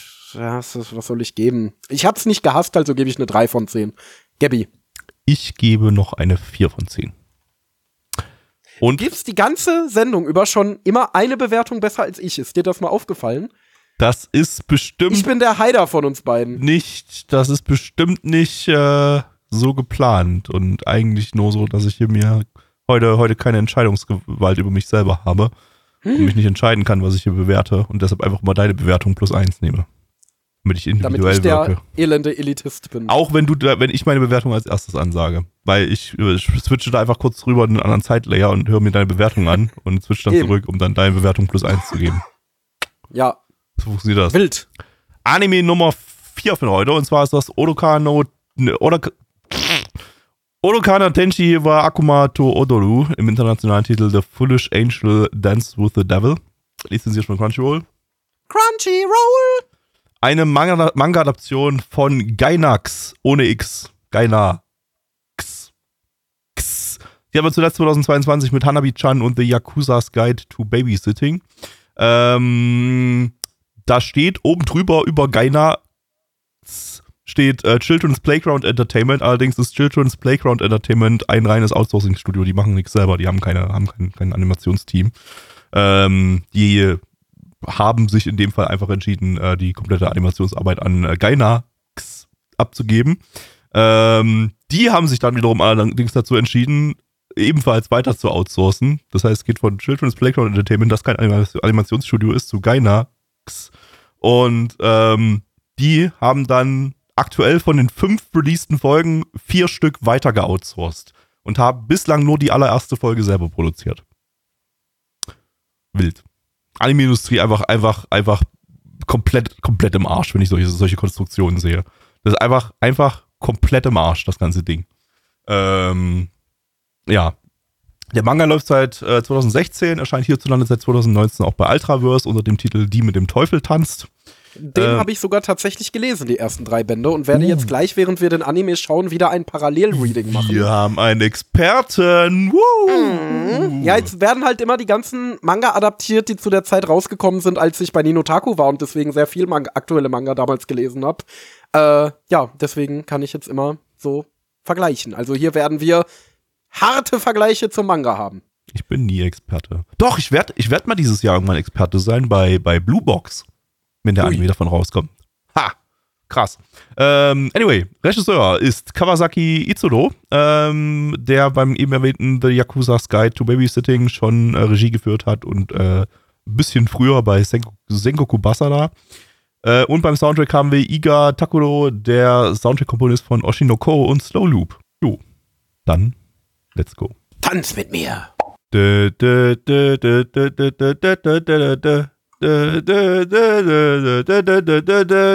Endlich macht Gainax mal wieder was mit Engeln. Endo, worum geht's? Ja, der Masatora ist ein neuer Schüler an einer japanischen Oberschule, ähm, schleicht sich dort ein, denn in Wirklichkeit ist er kein Schüler an einer japanischen Oberschule. Oh mein Gott, das war die schlimmste Storybeschreibung, Introduction, die ich jemals hatte. Aber gut, ich bin sowieso scheiße in Storybeschreibung. Egal! Auf jeden Fall, der Masatora ist in Wahrheit ein Dämon, der sich an einer japanischen Oberschule eingeschlichen hat. Und das hat auch einen Grund. Und zwar herrscht in der Hölle ein gewaltiger Krieg. Ähm, alles ist erbittert, die Moral liegt am Boden, der Krieg ist schon, wird schon lange gefühlt, es lässt sich kein jeglicher Progress ähm, ausmachen und die Leute brauchen einfach einen starken Motivator, der sie mit seiner charismatischen Art als Anführer wieder zu großen Taten leiten kann. Und ähm, ja, er wurde jetzt in die Welt der Menschen geschickt, um genauso jemanden zu finden und trifft an seinem ersten Tag in der Schule direkt ein wunderschönes Mädchen namens Lilly, lange blonde Haare, rubinrote Augen, sie zieht ihn sofort in ihren Bann. Aber, was Masatoda noch nicht weiß, auch Lilly ist dort auf geheimer Mission, denn sie ist in Wahrheit ein Engel. Und ja, viel stärker als Masatoda, äh, ja, drängt ihn in einem Kampf ganz schön zurück. Und als sie darüber nachdenkt, ihn zu läutern und seine Existenz als Dämon endgültig auszulöschen, denkt sie sich, warte mal, es wäre doch viel lustiger, wenn ich ihn am Leben halte, aber als meinen kleinen Sklaven. Und so legt sie ihm ein magisches Halsband an, bringt ihn unter ihre Kontrolle und so beginnt das verrückte Rondo zwischen den Dämonen und Engeln, wie glaube ich der englische Titel davon ist. Da beginnt Tja. der Teufel mit ihr zu tanzen. Endo, du als Experte Ja, von ähm, diesem Titel, haben denn, haben denn die Macher von Evangelion hier abgeliefert? Äh, die Macher von Evangelion und äh, Gunbuster haben hier, ähm, ja, also haben die abge... Also ich kann ja erstmal erzählen, ähm, ich mag den Manga extrem gerne davon. Ähm, ich habe den damals bei ninotaku.de gereviewt für Ultraverse, was sich wohl auch ganz schön für die gelohnt hat.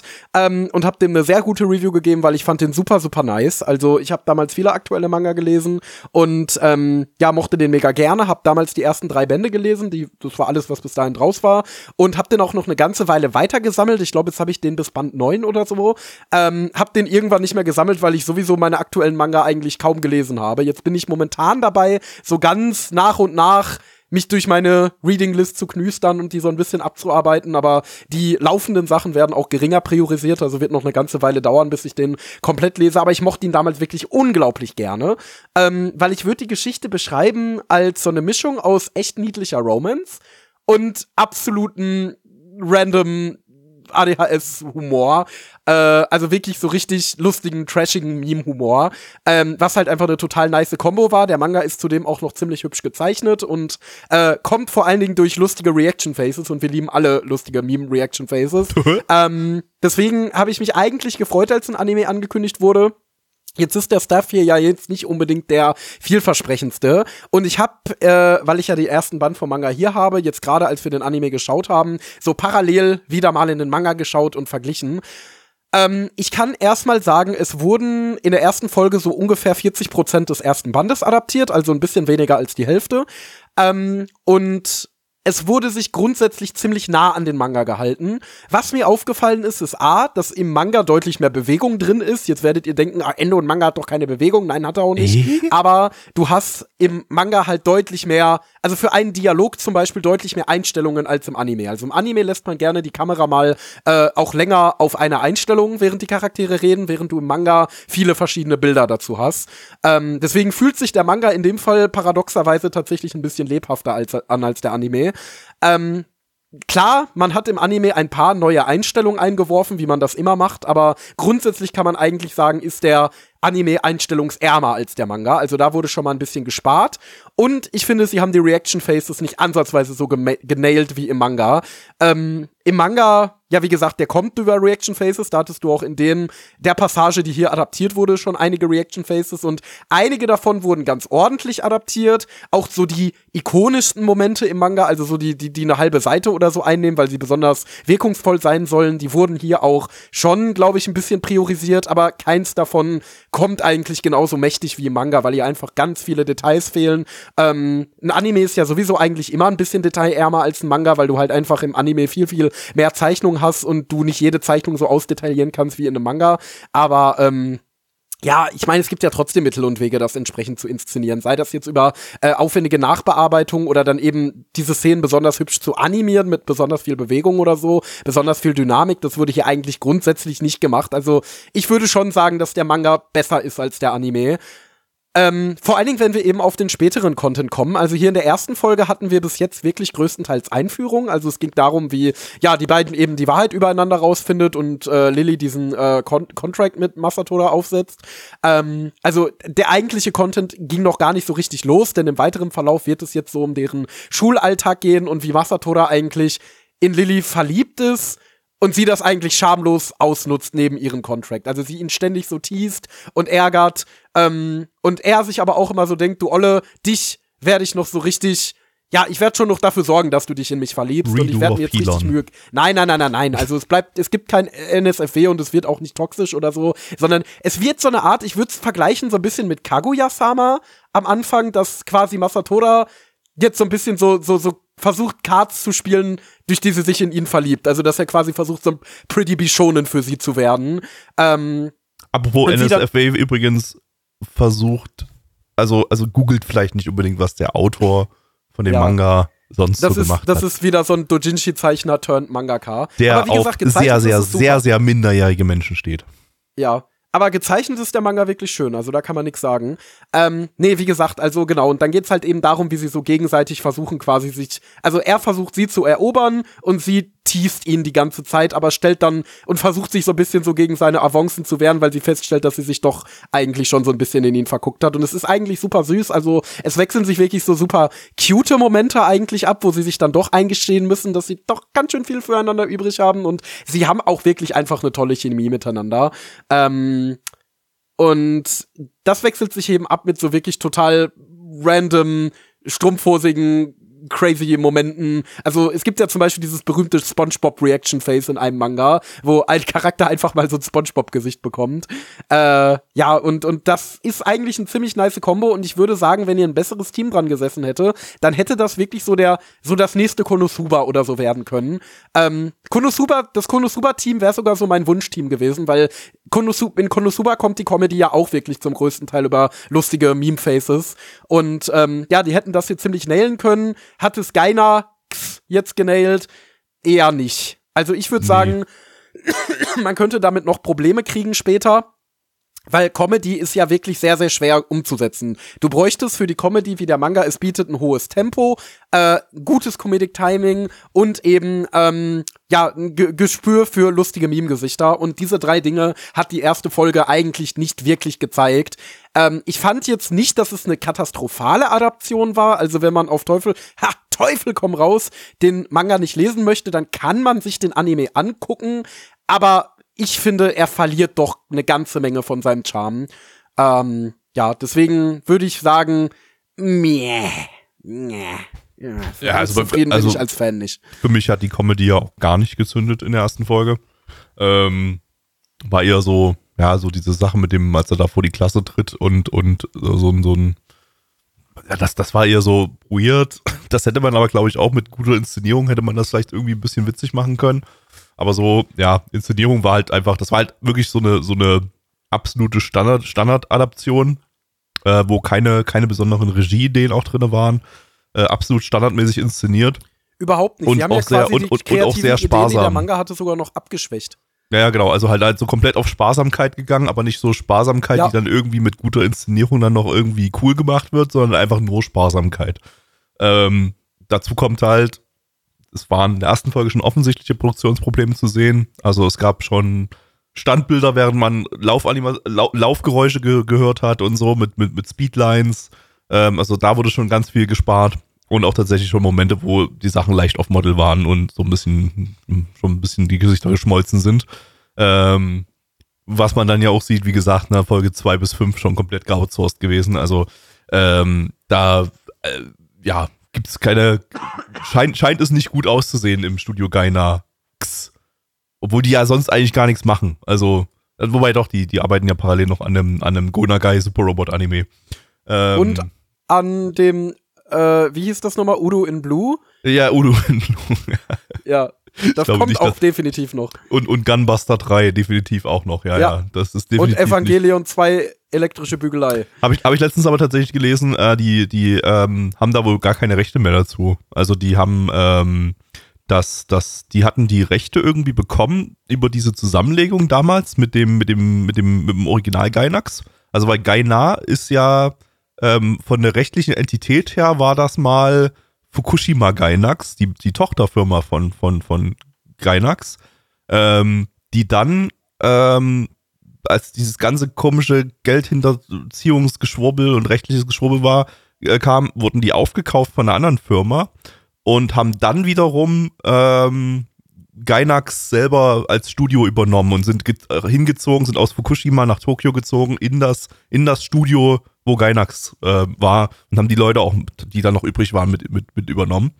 Ähm, also es ist jetzt wieder vom personell her, ist es, ist es das originale Gainax, zumindest das, was davon irgendwie noch übrig geblieben ist, also eigentlich nur ein Skelettstudio in erster Linie. Ähm, und die haben die Rechte dadurch wieder bekommen ähm, an, an Uru und Blue und Gunbuster 3. Aber ähm, die haben sie schon gar nicht mehr, äh, weil der Rechtsstreit ja dann irgendwie weiterging und sich herausgestellt hat, dass die Rechte eigentlich bei Studio Kara, glaube ich, liegen für diese beiden Titel. Äh, oder liegen sollten oder so. Oder zumindest ist es eine, ist es so ein, so ein rechte Tohu Wabohu, wo, wo keiner mehr durchsieht. Und ähm, deshalb können die die auch gar nicht mehr weiter produzieren, die beiden Titel. Also, also rechnet nicht damit, dass Uro und Blue und Gunbuster 3 jemals fertig werden, weil daran Hm. safe nicht gearbeitet wird Hm. momentan. Hätte ich aber so safe mit gerechnet. Mensch, ja, finde ich auch voll Naja. komisch. Ja, nee, äh, genau. Also ja, ich, ich, es ist ja am Ende, also um nochmal wieder hier zu äh, die mit dem Teufel tanzt oder The Foolish Angel Dance with the Devil. Ich finde es übrigens sehr schade, dass man hier nicht den äh, Manga-Titel äh, für den Anime genommen hat in Deutschland. Ähm, ja, also es ist eine Fleisch, es ist eine, ja, ich nenne es mal Fleischwolf-Produktion, ne? Also wirklich so ein äh, ziemlich liebloses durch den Fleischwolf drehen dieser Vorlage, wo man 90 Prozent der oder oder 98 Prozent der Zeit den Manga als Storyboard benutzt, äh, wenig eigene Kreativität mit reinbringt, maximale Sparsamkeit rausholt, ähm, wo eigentlich keiner der Beteiligten entweder Kreativität und Leidenschaft reinsteckt oder Kreativität und Leidenschaft reinstecken kann, ähm, aus zeitlichen oder Talentgründen und ja, deswegen, also es ist es ist alles irgendwie okay. Es ist alles in Ordnung. Ich fand jetzt auch nicht, dass der Manga jetzt hier komplett äh, äh besudelt wurde oder so. Aber es ist halt, also jeg jegliche Besonderheit und Originalität und die der Manga besitzt, wurde hier eigentlich äh, genommen, weil, wie gesagt, gerade Comedy kannst du halt nicht durch den Fleischwolf drehen. Ne? Also jeder von uns weiß, bei einem Witz kommt es nicht nur darauf an, was der Witz beinhaltet, sondern auch, wie man den Witz erzählt. Das ist, wenn nicht sogar noch viel wichtiger.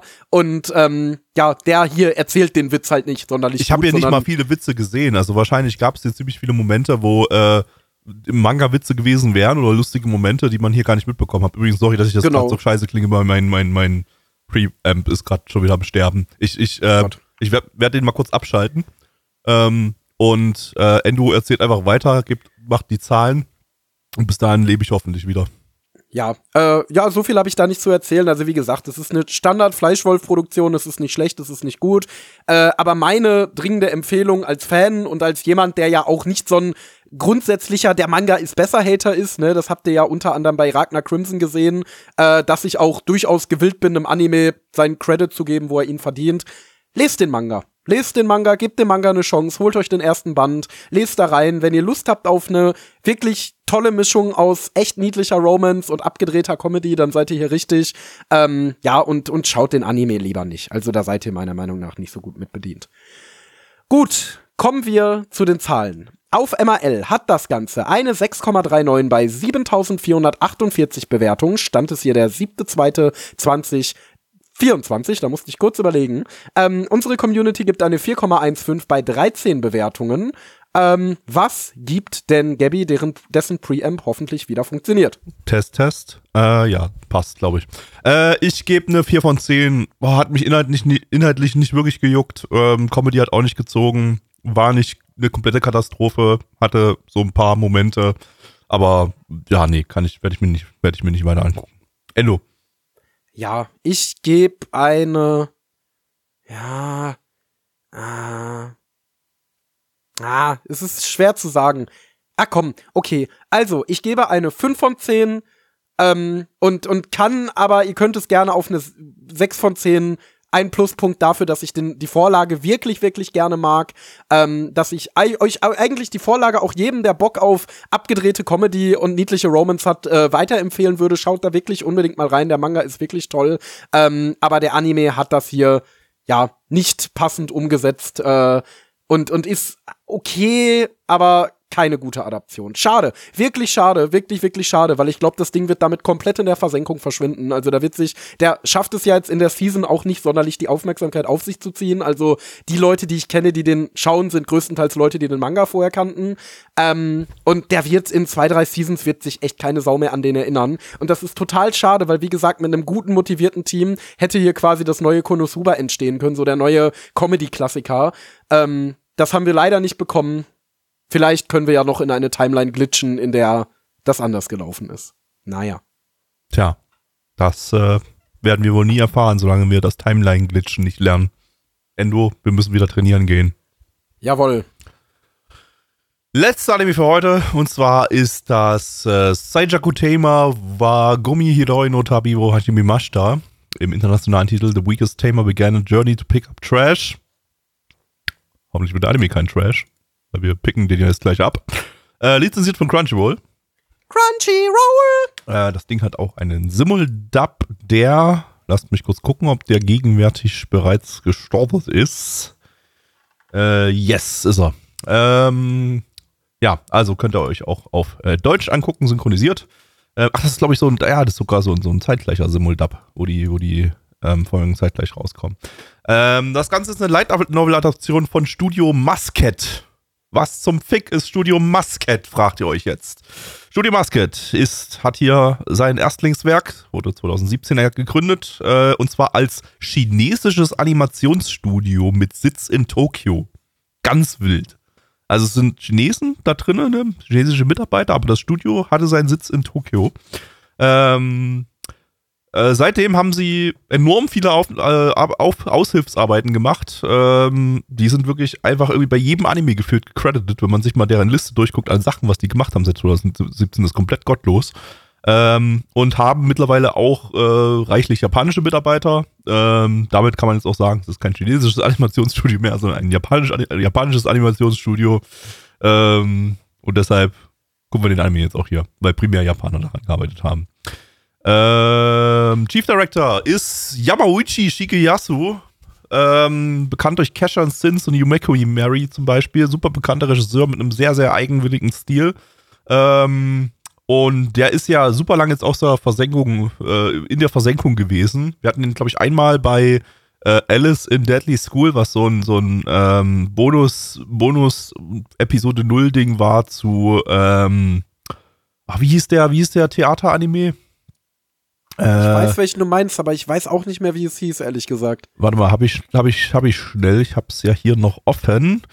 Alice in Deadly School, genau, und ah, zu Geki Doll war das, ähm, war das äh, der so, so ein Folge Null Ding. Ähm, und da hat er Regie geführt, aber tatsächlich seit bei einer Anime-Serie hat er seit elf Jahren keine Regie mehr geführt. Und das ist sein erstes Regiewerk seit, seit elf Jahren bei einer Serie. Ähm, als Serienregisseur haben wir noch Horiyuchi Naoki, der hat ja sein Regiedebüt, der war vorher Episodenregisseur unter anderem bei Nonon Biori und Slow Loop. Äh, jo, dann geht's los. Schwächling. Ja, hier ist euer Endo.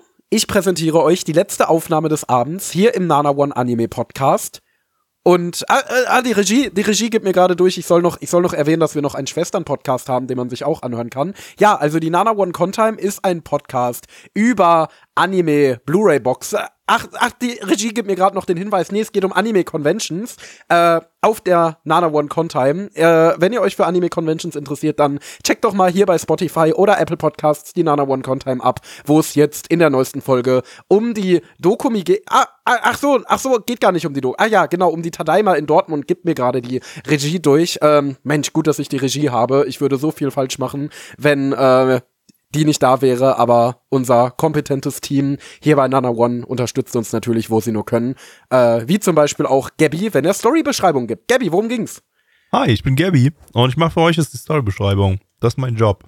Ähm, es geht um die kleine Ilse. Die kleine Ilse ähm, hat jederzeit einen Knopf in ihrem Ohr ähm, und bekommt dadurch Regieanweisungen, spricht also entsprechend auch, äh, während wir den Anime schauen, immer, immer mal wieder mit der Regie ähm, während der Kameramann seine Kamera immer ganz nah an ihr Gesicht dran hält. Aber weil sie kurz, äh, weil, sie weitsichtig ist, übersieht sie halt immer die Kamera und weiß dann immer nicht, wo sie hingucken muss. Deshalb hat sie das Regie-Knopf im Ohr, damit die Regie ihr immer sagen können, kann, guck mal, guck mal Richtung Kamera. Ähm, ja, was macht Ilse noch so? Ilse kann nix. Ähm, denn sie lebt in einer Welt oder also sie lebte ursprünglich mal offenbar in einer der realen Welt nachempfundenen Welt wahrscheinlich. Wurde aber geisekait in eine Videospielwelt. Natürlich. Äh, in dieser Videospiel Videospielwelt wurde sie aber komplett neu geboren. Und mit fünf Jahren bekommt man in dieser äh, Videospielwelt einen Skill, den man sich nicht aussuchen kann. Das Videospiel weist einem diesen Skill zu. Zum Beispiel Rang 2 Toilettenputzer oder Rang 3 Prostituierte. Das wäre ungünstig bei einer Fünfjährigen. Ähm, aber äh, vielleicht kann man, darf man da warten, bis man 18 ist. Ähm, darf man nicht. Das ist eine fucking mittelalterliche Fantasy-Welt. Ihr wisst, wie abgefuckt die ganze Scheiße damals war. Ähm, anyway, ähm, sie wiederum wird, äh, hat zwar den Skill, und zwar den Skill, äh, Monster zu zähmen, ist aber auf Rang 0. Oder in dem Fall, also wird so genannt, äh, in einem Sternesystem. Sie hat keinen Null Sterne. Ähm, und Null Sterne heißt, keine Ahnung, bist nichts wert, bist, bist Hurensohn, piss dich, Digga. Ähm, und äh, piss dich, Digga heißt nicht nur piss dich, Digga, aus unserer Stadt, weil du nichts kannst und useless bist, sondern piss dich, Digga heißt, wir stechen dich ab. Also so wie die AfD das bei Ausländern machen will, die sich hier nicht, die sich hier keinen Job suchen oder keinen Job kriegen können, weil sie nur eine Duldung haben. Äh, Entschuldigung, ist schon wieder politisch geworden. Ähm, ja, und äh, damit sie nicht abgestochen wird, haut sie halt ab und äh, fristet ein einsames Einsiedler-Dasein irgendwo im Wald mit ihren fünf Jahren oder so. Also viel älter wird sie nicht sein. Ähm, und ähm, sammelt Müll und baut sich aus Müll Zeug und ähm, trifft dann irgendwann auf einen niedlichen kleinen Schleim und freundet sich mit ihm an, zähmt diesen Schleim auch, weil dafür reichen die Null Sterne anscheinend aus. Und ja, äh, jetzt chillt sie da halt so im Wald ab und ähm, schneidet sich die Haare kurz, nennt sich um, damit, damit sie niemand mehr erkennt. Ja, und äh, that's it. Scheint so ein bisschen, scheint so ein bisschen so auf so eine, so eine kleine, ist so eine kleine chillige Reise ähm, zuzugehen, wie bei, wie bei Kinos Journey oder Elena oder so. Ähm, dass sie wahrscheinlich eher so durch die, alleine durch die Gegend reist und so verschiedene Sachen entdeckt und, und Welten entdeckt und Menschen entdeckt und, und so weiter. Welten entdeckt, also Orte entdeckt. Ähm, und dabei ihren kleinen Schleimkameraden dabei hat.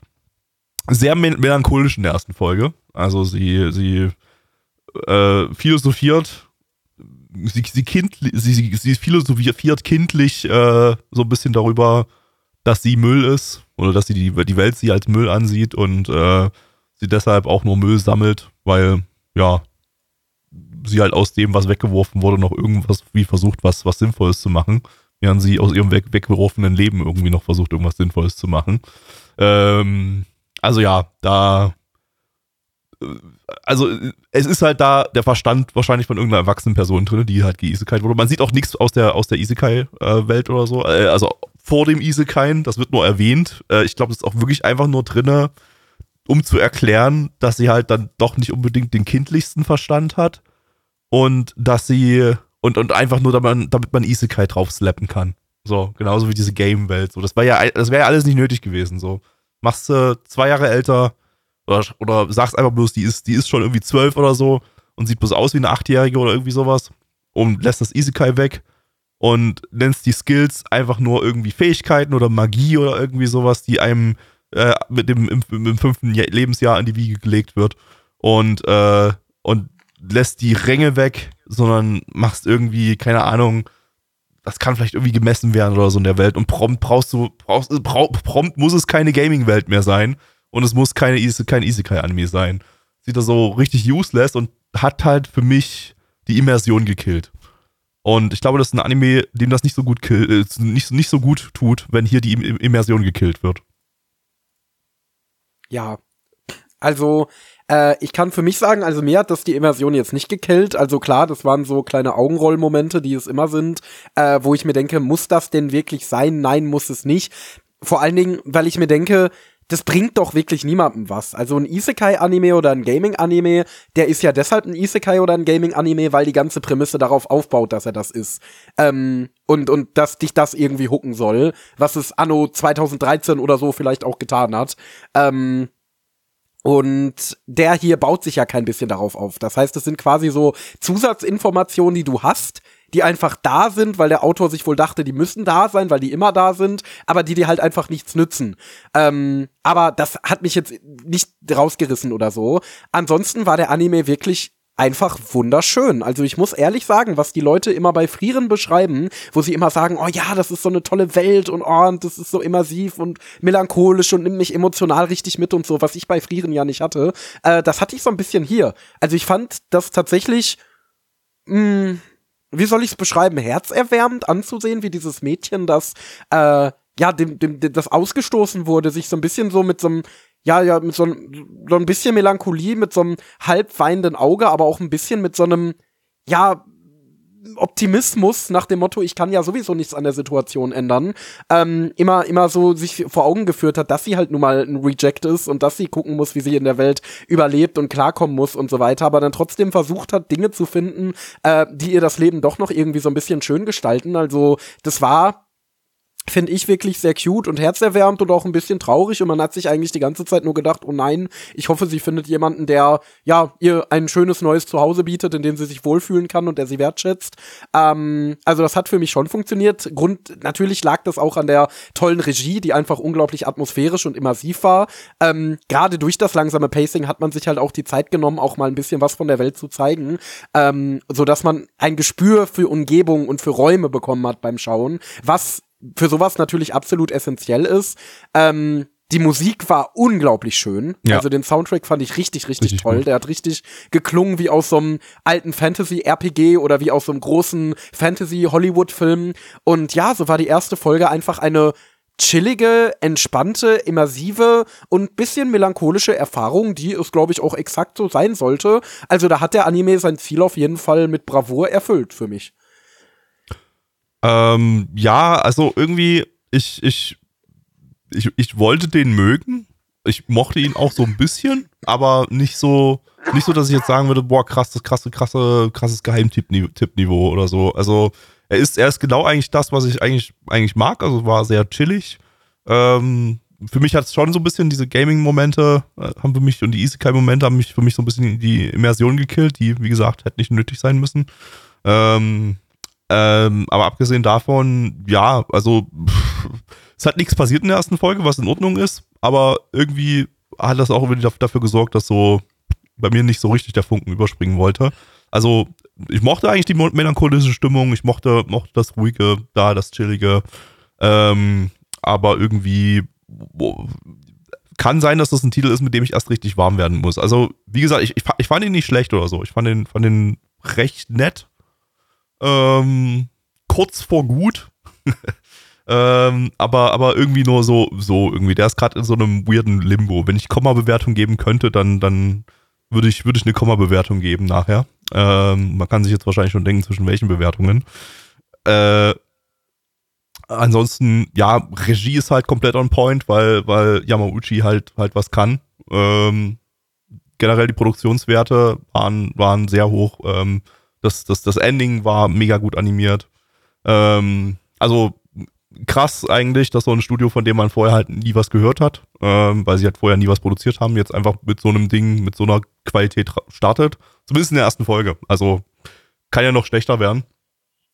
Ähm, wir hatten die, wir hatten die, die ständigen Yamauchi Kamera äh, ähm, wo der Typ ja eigentlich total drauf steht. Ich, ich glaube, ich, ich stehe da nicht so drauf, aber ich würde sagen, hier ging es noch. Da, da gab es schon Titel, wo er es mehr übertrieben hatte und wo es weniger gepasst hatte. Ähm, hier hast du zumindest so, hier ist so das Charakterdesign auch niedlich genug, dass so eine, so eine Nahaufnahme, da hast du dann halt einfach riesengroße Augen, die dich anstarren. Und das ist halt cute. Ähm, und ja, also, ja, der ist cute, der ist chillig und so. Ähm, könnte ich mir auch, könnte ich mir auch geben. Äh, für mich jetzt aber jetzt kein mega Highlight bis jetzt. So, aber könnte noch werden, würde ich sagen. Also es ist auf jeden Fall ein Titel, dem ich auf jeden Fall mehr Chancen geben werde. Same, same. Dann kommen wir mal zu den Zahlen, bevor mir meine Stimme hier noch völlig wegstirbt. Auf MRL. Auf MRL haben wir eine 7,25 bei 5724 Bewertungen. Stand es hier der 7.2.2024. Unsere Community gibt eine 6,27 bei 11 Bewertungen. Und was gibt Geberich? Äh, ich gebe eine 6 von 10. Bei einer 0,5 Wertung wäre es so eine 6,5 von 10 bei mir. Endo. Ich stand tatsächlich auch zwischen zwei Zahlen, aber weil der mich, glaube ich, jetzt auch nicht so heftig mitgerissen hat, äh, dass ich ihn zu einem Highlight oder so küren würde, gebe ich die 7 von 10. Mir hat das aber wirklich gut gefallen, was ich hier gesehen habe und ich werde den auf jeden Fall weiterschauen und ich habe da richtig Lust drauf. Wunderschön. Worauf ihr Lust habt, ist unsere Streams zu schauen. Die finden nämlich jeden Donnerstag um 19.30 Uhr statt. Da nehmen wir diesen Bums hier auf. Ihr könnt live dabei sein, habt ein bisschen Bonus-Content und so, wo wir noch über diverse Sachen reden und äh, da sehr viel Spaß haben. nanavon.net, da findet ihr unseren Livestream, Donnerstag 19.30 Uhr. Oder auch Sonntag um 20 Uhr haben wir einen Retro-Stream, gucken alten Shit aus den 20er, äh, aus den 20ern, ne, aus den 90ern ähm, und quatschen da so ein bisschen darüber, ähm, reacten da drauf. Könnt ihr auch mit dabei sein und viel Spaß haben. Das ist immer ein Gaudi. Hört die Contime, unseren äh, Schwestern-Podcast, wo es um Anime-Cons in Deutschland gibt, geht. Aktuellste Ausgabe ähm, über die Tadaima. Genau. Wenn sie dann kommt. Zum Zeitpunkt der Aufnahme ist die äh, noch nicht da, die Ausgabe. Aber dafür eine Publisher-Talk über Publisher in, äh, auf, genau. auf, Conventions, da könnt ihr mal reinhören. Ähm, das ist auch, auch super spannend. Sehr cool geworden. Und äh, folgt Blackie auf Twitter, at Black Templar, da gibt es Fotos von Essen. Folgt Endo auf Twitter, at Endo Elektro, da gibt es Informationen darüber, was bei uns im Podcast und Stream läuft und vielleicht auch noch andere coole Sachen. Ähm, weiß ich nicht, war nicht so oft da drauf. ja. Also eigentlich gibt es da alle möglichen Gedanken von mir zur aktuellen oder älteren Entwicklung in der Anime- und Manga-Industrie, aber ich habe irgendwie mit der Zeit so ein bisschen den Spaß daran verloren, deswegen ist es momentan größtenteils ein Nana One Podcast Newsfeed. äh, aber ich habe mir vorgenommen, wieder öfter auf Twitter zu posten und wieder da mehr loszulassen. Und ich habe letzte Woche auch recht viel gepostet, diese Woche nicht so sehr, weil ich diese Woche viel Stress hatte, aber kommt, folgt einfach mal und lasst euch überraschen. Yes. Ähm, und ansonsten, Bonus-Content haben wir keinen für heute. Wir haben nichts geschaut. Ähm, liegt auch einfach daran, dass seit der letzten Aufnahme gerade mal drei Tage vergangen sind. Ähm, und wir deshalb nichts haben. So ist es. Nicht. Nicht. Und ähm, nein, ich hätte was gehabt, aber der ist jetzt, ist jetzt doch nicht aufgetaucht, wie wir das am, in der ersten einen, der Aufnahme noch noch was hat. Ich angekündigt kenne haben. einen, der noch was hat. Oha. Und zwar Merch. Merch. Woo, tschüssi. Tschüss.